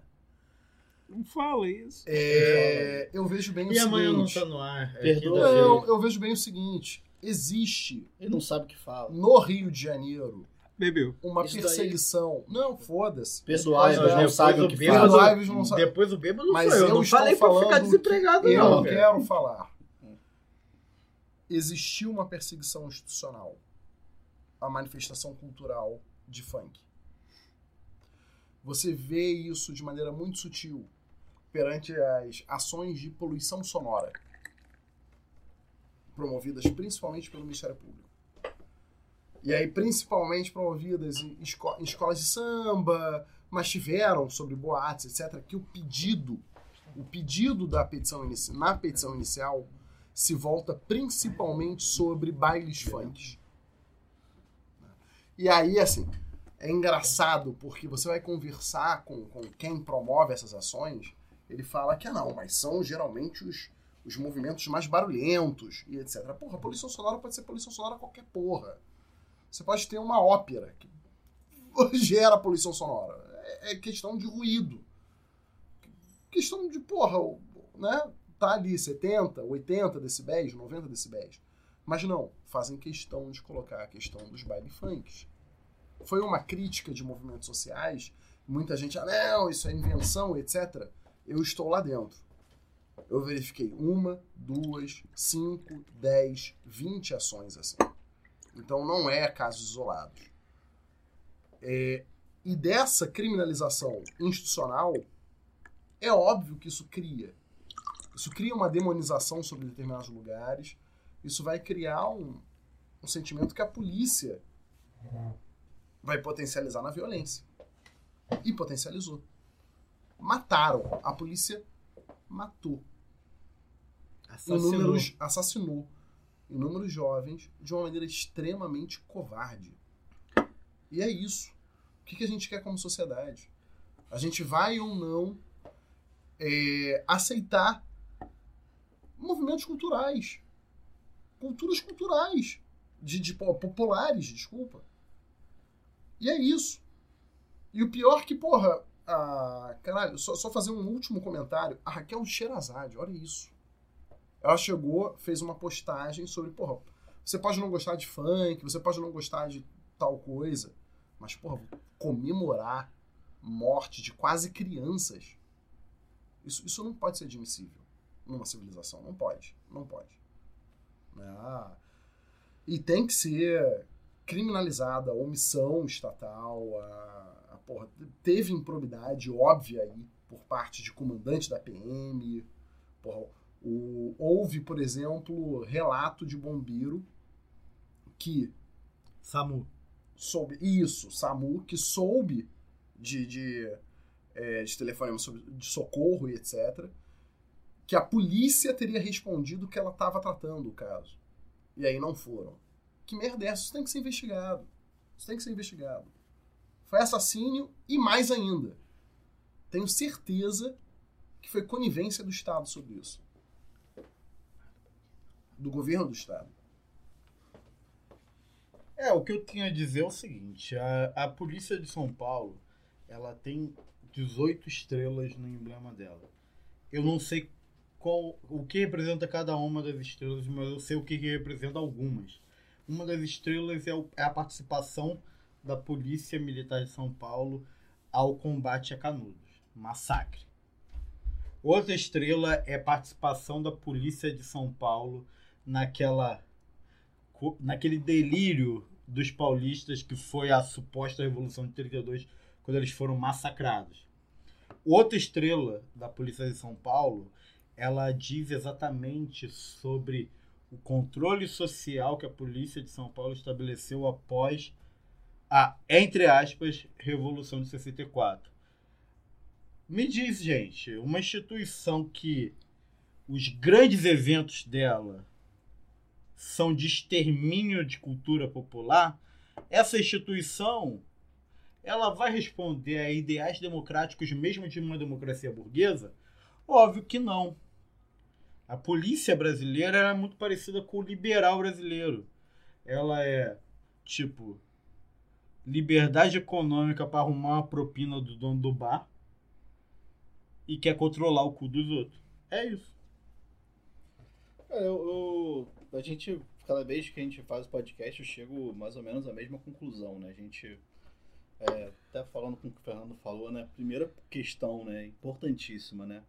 Qual é o espaço cultural daquela comunidade? Uma quadra de futebol improvisada. Quando essa comunidade, de forma improvisada também, faz um outro espaço cultural, espaço cultural esse que chama o jovem, que o baile funk é um evento que os jovens frequentam. A gente viu pelos, pelas pessoas mortas, são jovens. É, a polícia, ao ser chamada, provavelmente pelo barulho, enfim, alguma coisa assim, ela vê naquele ela não espaço. foi chamada. Ela foi. Enfim, mas ela perseguiu uma moto com dois caras que supostamente atiraram Enfim, nela. Gustavo, mas assim, não, mas, é. o- mas olha só a contradição. Mas- Pra mas- perseguir uma moto com duas tá pessoas, eles invadem um evento de falando- 5 mil pessoas. Mas eu não tô tá falando falando um isso, caso pô. específico. Eu não tô tá falando falando isso. caso geral. Eu tô falando o seguinte, Ah. que se pe- perseguir uma moto entrando em... Eu não tô querendo justificar o que aconteceu. Tô querendo falar o seguinte, aquele espaço, aquele espaço é um espaço em que não há Estado, não há lei, não há punição. Tá entendendo? Naquele espaço ali, a polícia, Vou gostar de exceção. exatamente, Sim, sim. ela pode fazer o que ela quiser, O que ela quiser. a hora que ela quiser. quiser, com quem quiser. Que, e aí, aí eu faço o, o paralelo com os, os nossos mortos não tem voz, Tem voz. tem voz, desculpa, que é, no final do documentário mostra absolvido, É. Donze co- Isso que dá mais absolvido, raiva. não, não julgou, demora-se anos para se julgar. A pessoa tá, um policial militar de no meio civil julgada por uma justiça militar, que é corporativista. Que é corporativista. Porra, Hoje eu caralho. tava olhando, aí eu não tinha visto essa notícia aqui, eu já, já sabia da notícia, mas não tinha lido ainda nenhum artigo de jornal, sim, para me inteirar mais sobre ela. Primeira coisa que eu recebi foi um vídeo no Instagram de um policial militar de São Paulo, as pessoas saindo do local com as mãos na cabeça, com os braços levantados, e ele com um cacetete gigantesco batendo na cara das pessoas que saíam, no rosto dos jovens que saíam? E rindo. Se isso daí não, se isso daí não declarar mais estado de exceção, que nem o Davi pontuou aqui, do que outro lugar, eu não sei o que pontua. E o governador de São Paulo falar que a ação da polícia foi correta, que não vai, Vai se mudar o modus né? operandi da polícia, ele tem que ver o vídeo que eu vi. Ele tem que responder ao Tribunal Penal Internacional. A verdade Sim. é essa. Mas assim, Porra, uma criança de 14 o anos que eu, esmagada. é o que eu já, o que eu só para terminar aqui rapidinho, eu de novo falo, o Brasil são dois, tem uma linha clara de divisão Sim, sim. e essa linha clara começa quando uma comunidade começa, quando uma favela começa, quando essa linha existe e ela é muito clara. E essa linha divisória faz o nosso país, que é lindo de maravilhas, serem dois. Isso, isso dá um tema de um programa só que a gente pode pegar a cidade partida, Lázaro, e Ventura e todo mundo. Dois segundos. Se fosse intervenção militar, seria julgada pela justiça militar. E o que que você esperaria da justiça militar? Nada. Marxismo cultural. Marxismo cultural. Marxismo cultural. Marxismo cultural. Marxismo cultural pra galera escutar rock, usar droga, transar pra caralho e abortar depois. E, se depois converteu ao satanismo. Satanismo. Que é o mais importante. Não vou- Quem- eu já quer- sei, já quer- falei minha dica. quer começar? Ah, Não, marxismo. mas tu tem Eu que conduzir aí. É. Não, eu acho que Vai perguntar pra quem primeiro? Tu é o âncora, cara. Eu não, acho que qualquer um pode falar agora. Então, não, vamos. Eu acho que a dica cultural tem que ser os filmes da Queer Procor. Então vamos falar assim. Quais os filmes que você tem, onde o pessoal pode ver? É. Primeira vez Nossa. que tem uma Porra, pergunta boa, no marxismo é, cultural. Caramba, rapaz, que isso, hein? Tá É, revolucionando. tanto o nosso Morte Tem Voz quanto o nosso Sagrado é, tá, tá numa plataforma que paga alguns poucos dólares, tipo 5 dólares, e é possível assistir. Tá lá na página de ambos os filmes e na página do Facebook da Procó Filmes. É, Intolerâncias da Fé tá no YouTube, liberadão. E Manobreiro de Água, que é um outro filme que eu também assino ali, é, pesquisa e tudo mais, também tá no YouTube. É, e quem quiser exibir na escola, na universidade e tudo mais, é entrar em contato com a gente pelo e-mail. Como é que entra em contato, qual é o e-mail e qual é o nome da plataforma onde está o nosso Morte Tem Voz. Eu... Eu não vou lembrar o nome da plataforma, mas tá lá no Facebook. mas é. Queer Procor Filmes, Facebook Isso. jogou lá. Jogou lá, vai, vai achar, vai achar. E, e com relação aos. Ao contato, é contato arroba quiprocofilmes.com.br ou pela página do Facebook, Instagram, Twitter, enfim, acha a gente. E fala aí rapidinho o que que é manobreiro de água, que é uma coisa sensacional É. que o povo tem que saber. Manobreiro de água é um ofício muito comum nas favelas do Rio de Janeiro, em que é, há essa figura que faz a manobra de água e distribui água nas favelas. é, enfim, um ofício comum aqui por aqui. Foda. Posso eu? Tá, vou fazer aqui um jabá. Jabá da minha família, eu considero a minha família. Minha namorada, ela foi protagonista de um, de um curta que foi exibido esse domingo. Domingo ou sábado, meu Deus, minha memória tá meio falha. Ô, desculpa. Mas pelo Ponto Cine, a ABD ainda não tá né, nos festivais, etc. Estará no ano que vem mas estejam muito concentrados nesse nome. É um documentário sem, sem parcialidade, um documentário muito bonito. Ele fala sobre intolerância religiosa e também mostra um pouco do culto ao candomblé.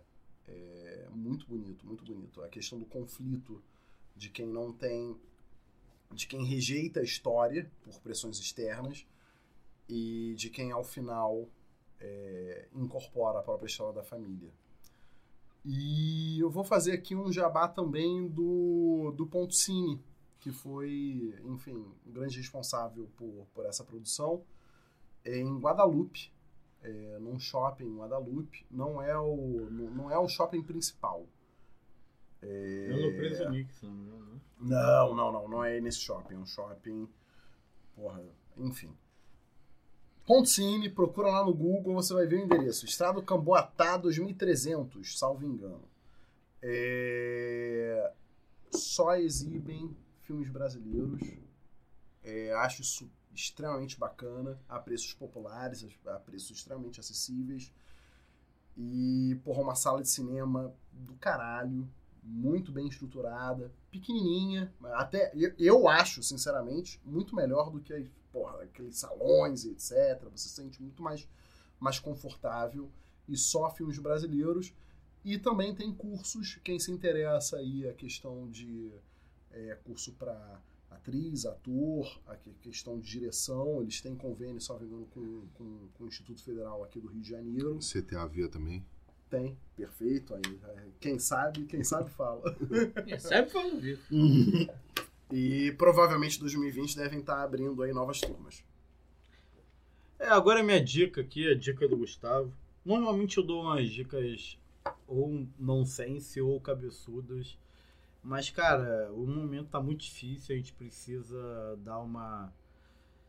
Sei lá, como eu posso dizer, dar um. tirar o peso das costas e sorrir um pouco. Então eu digo o seguinte: vá para o YouTube, escreva Labrador Piscina. Assistam vídeos de labradores pulando em piscinas.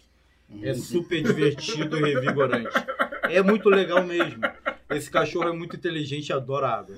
Que bonitinho. Essa é a minha dica.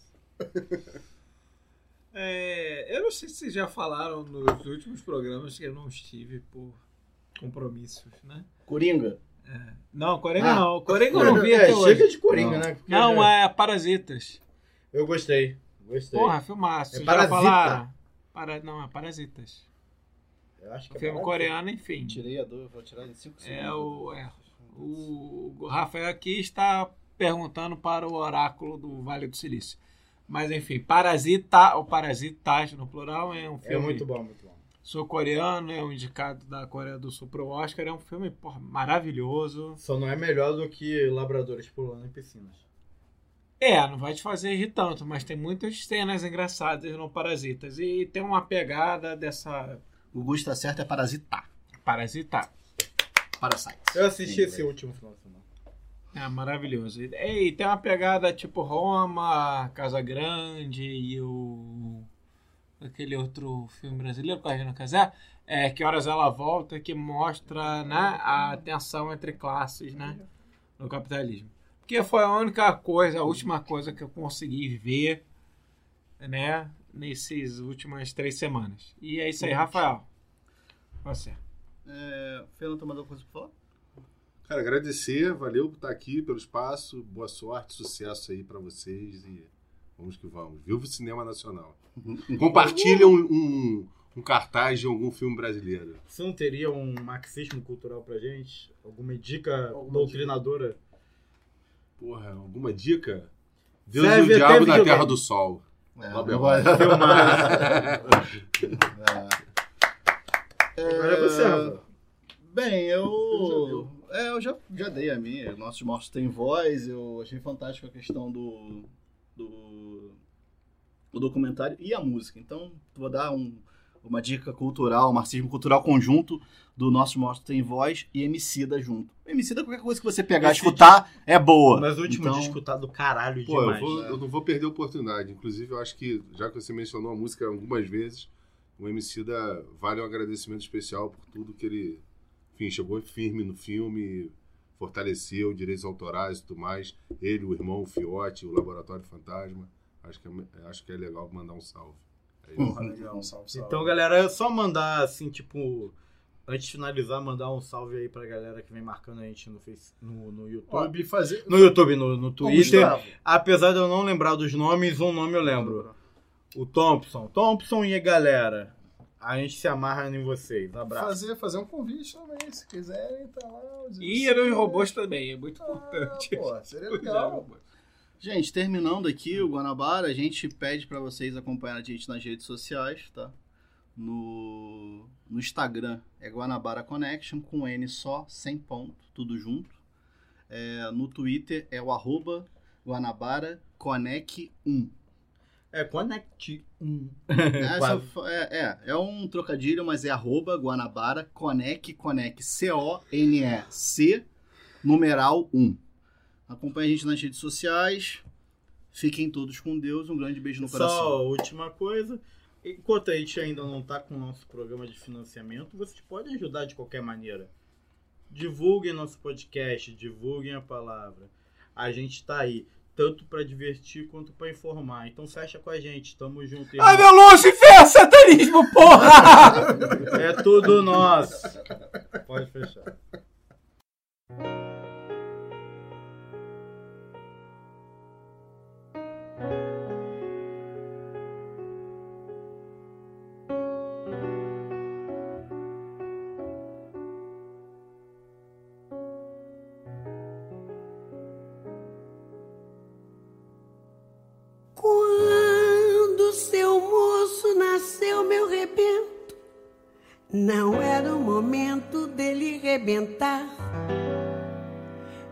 Foi nascendo com cara de fome, e eu não tinha nem nome pra lhe dar. Como fui levando, não sei explicar. Fui assim levando, e ele a me levar. E na sua meninice, ele um dia me disse que chegava lá. Olha aí, olha aí, olha aí. Ai, o meu guri, olha aí, olha aí, é o meu guri. E ele chega, chega suado e veloz do batente, traz sempre um presente pra me encabular. De ouro, seu moço, que haja pescoço pra enfiar.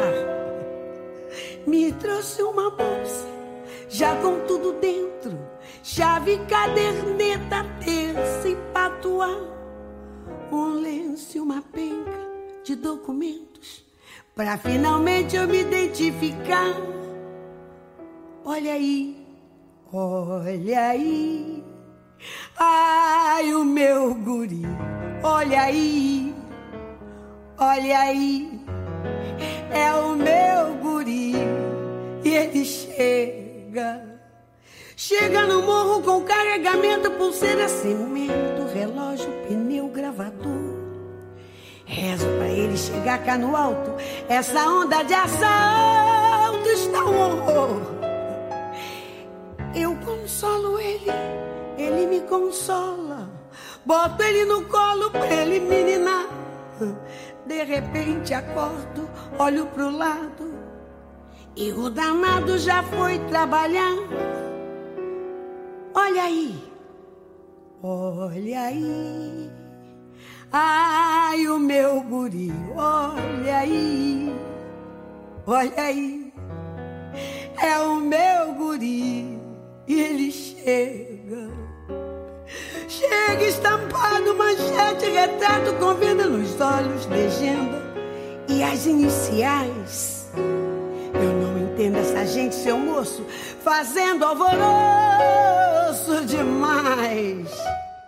O guri no mato, acho que tá rindo, acho que tá lindo, de papo pro ar. Desde o começo eu não disse, seu moço. Ele disse que chegava lá.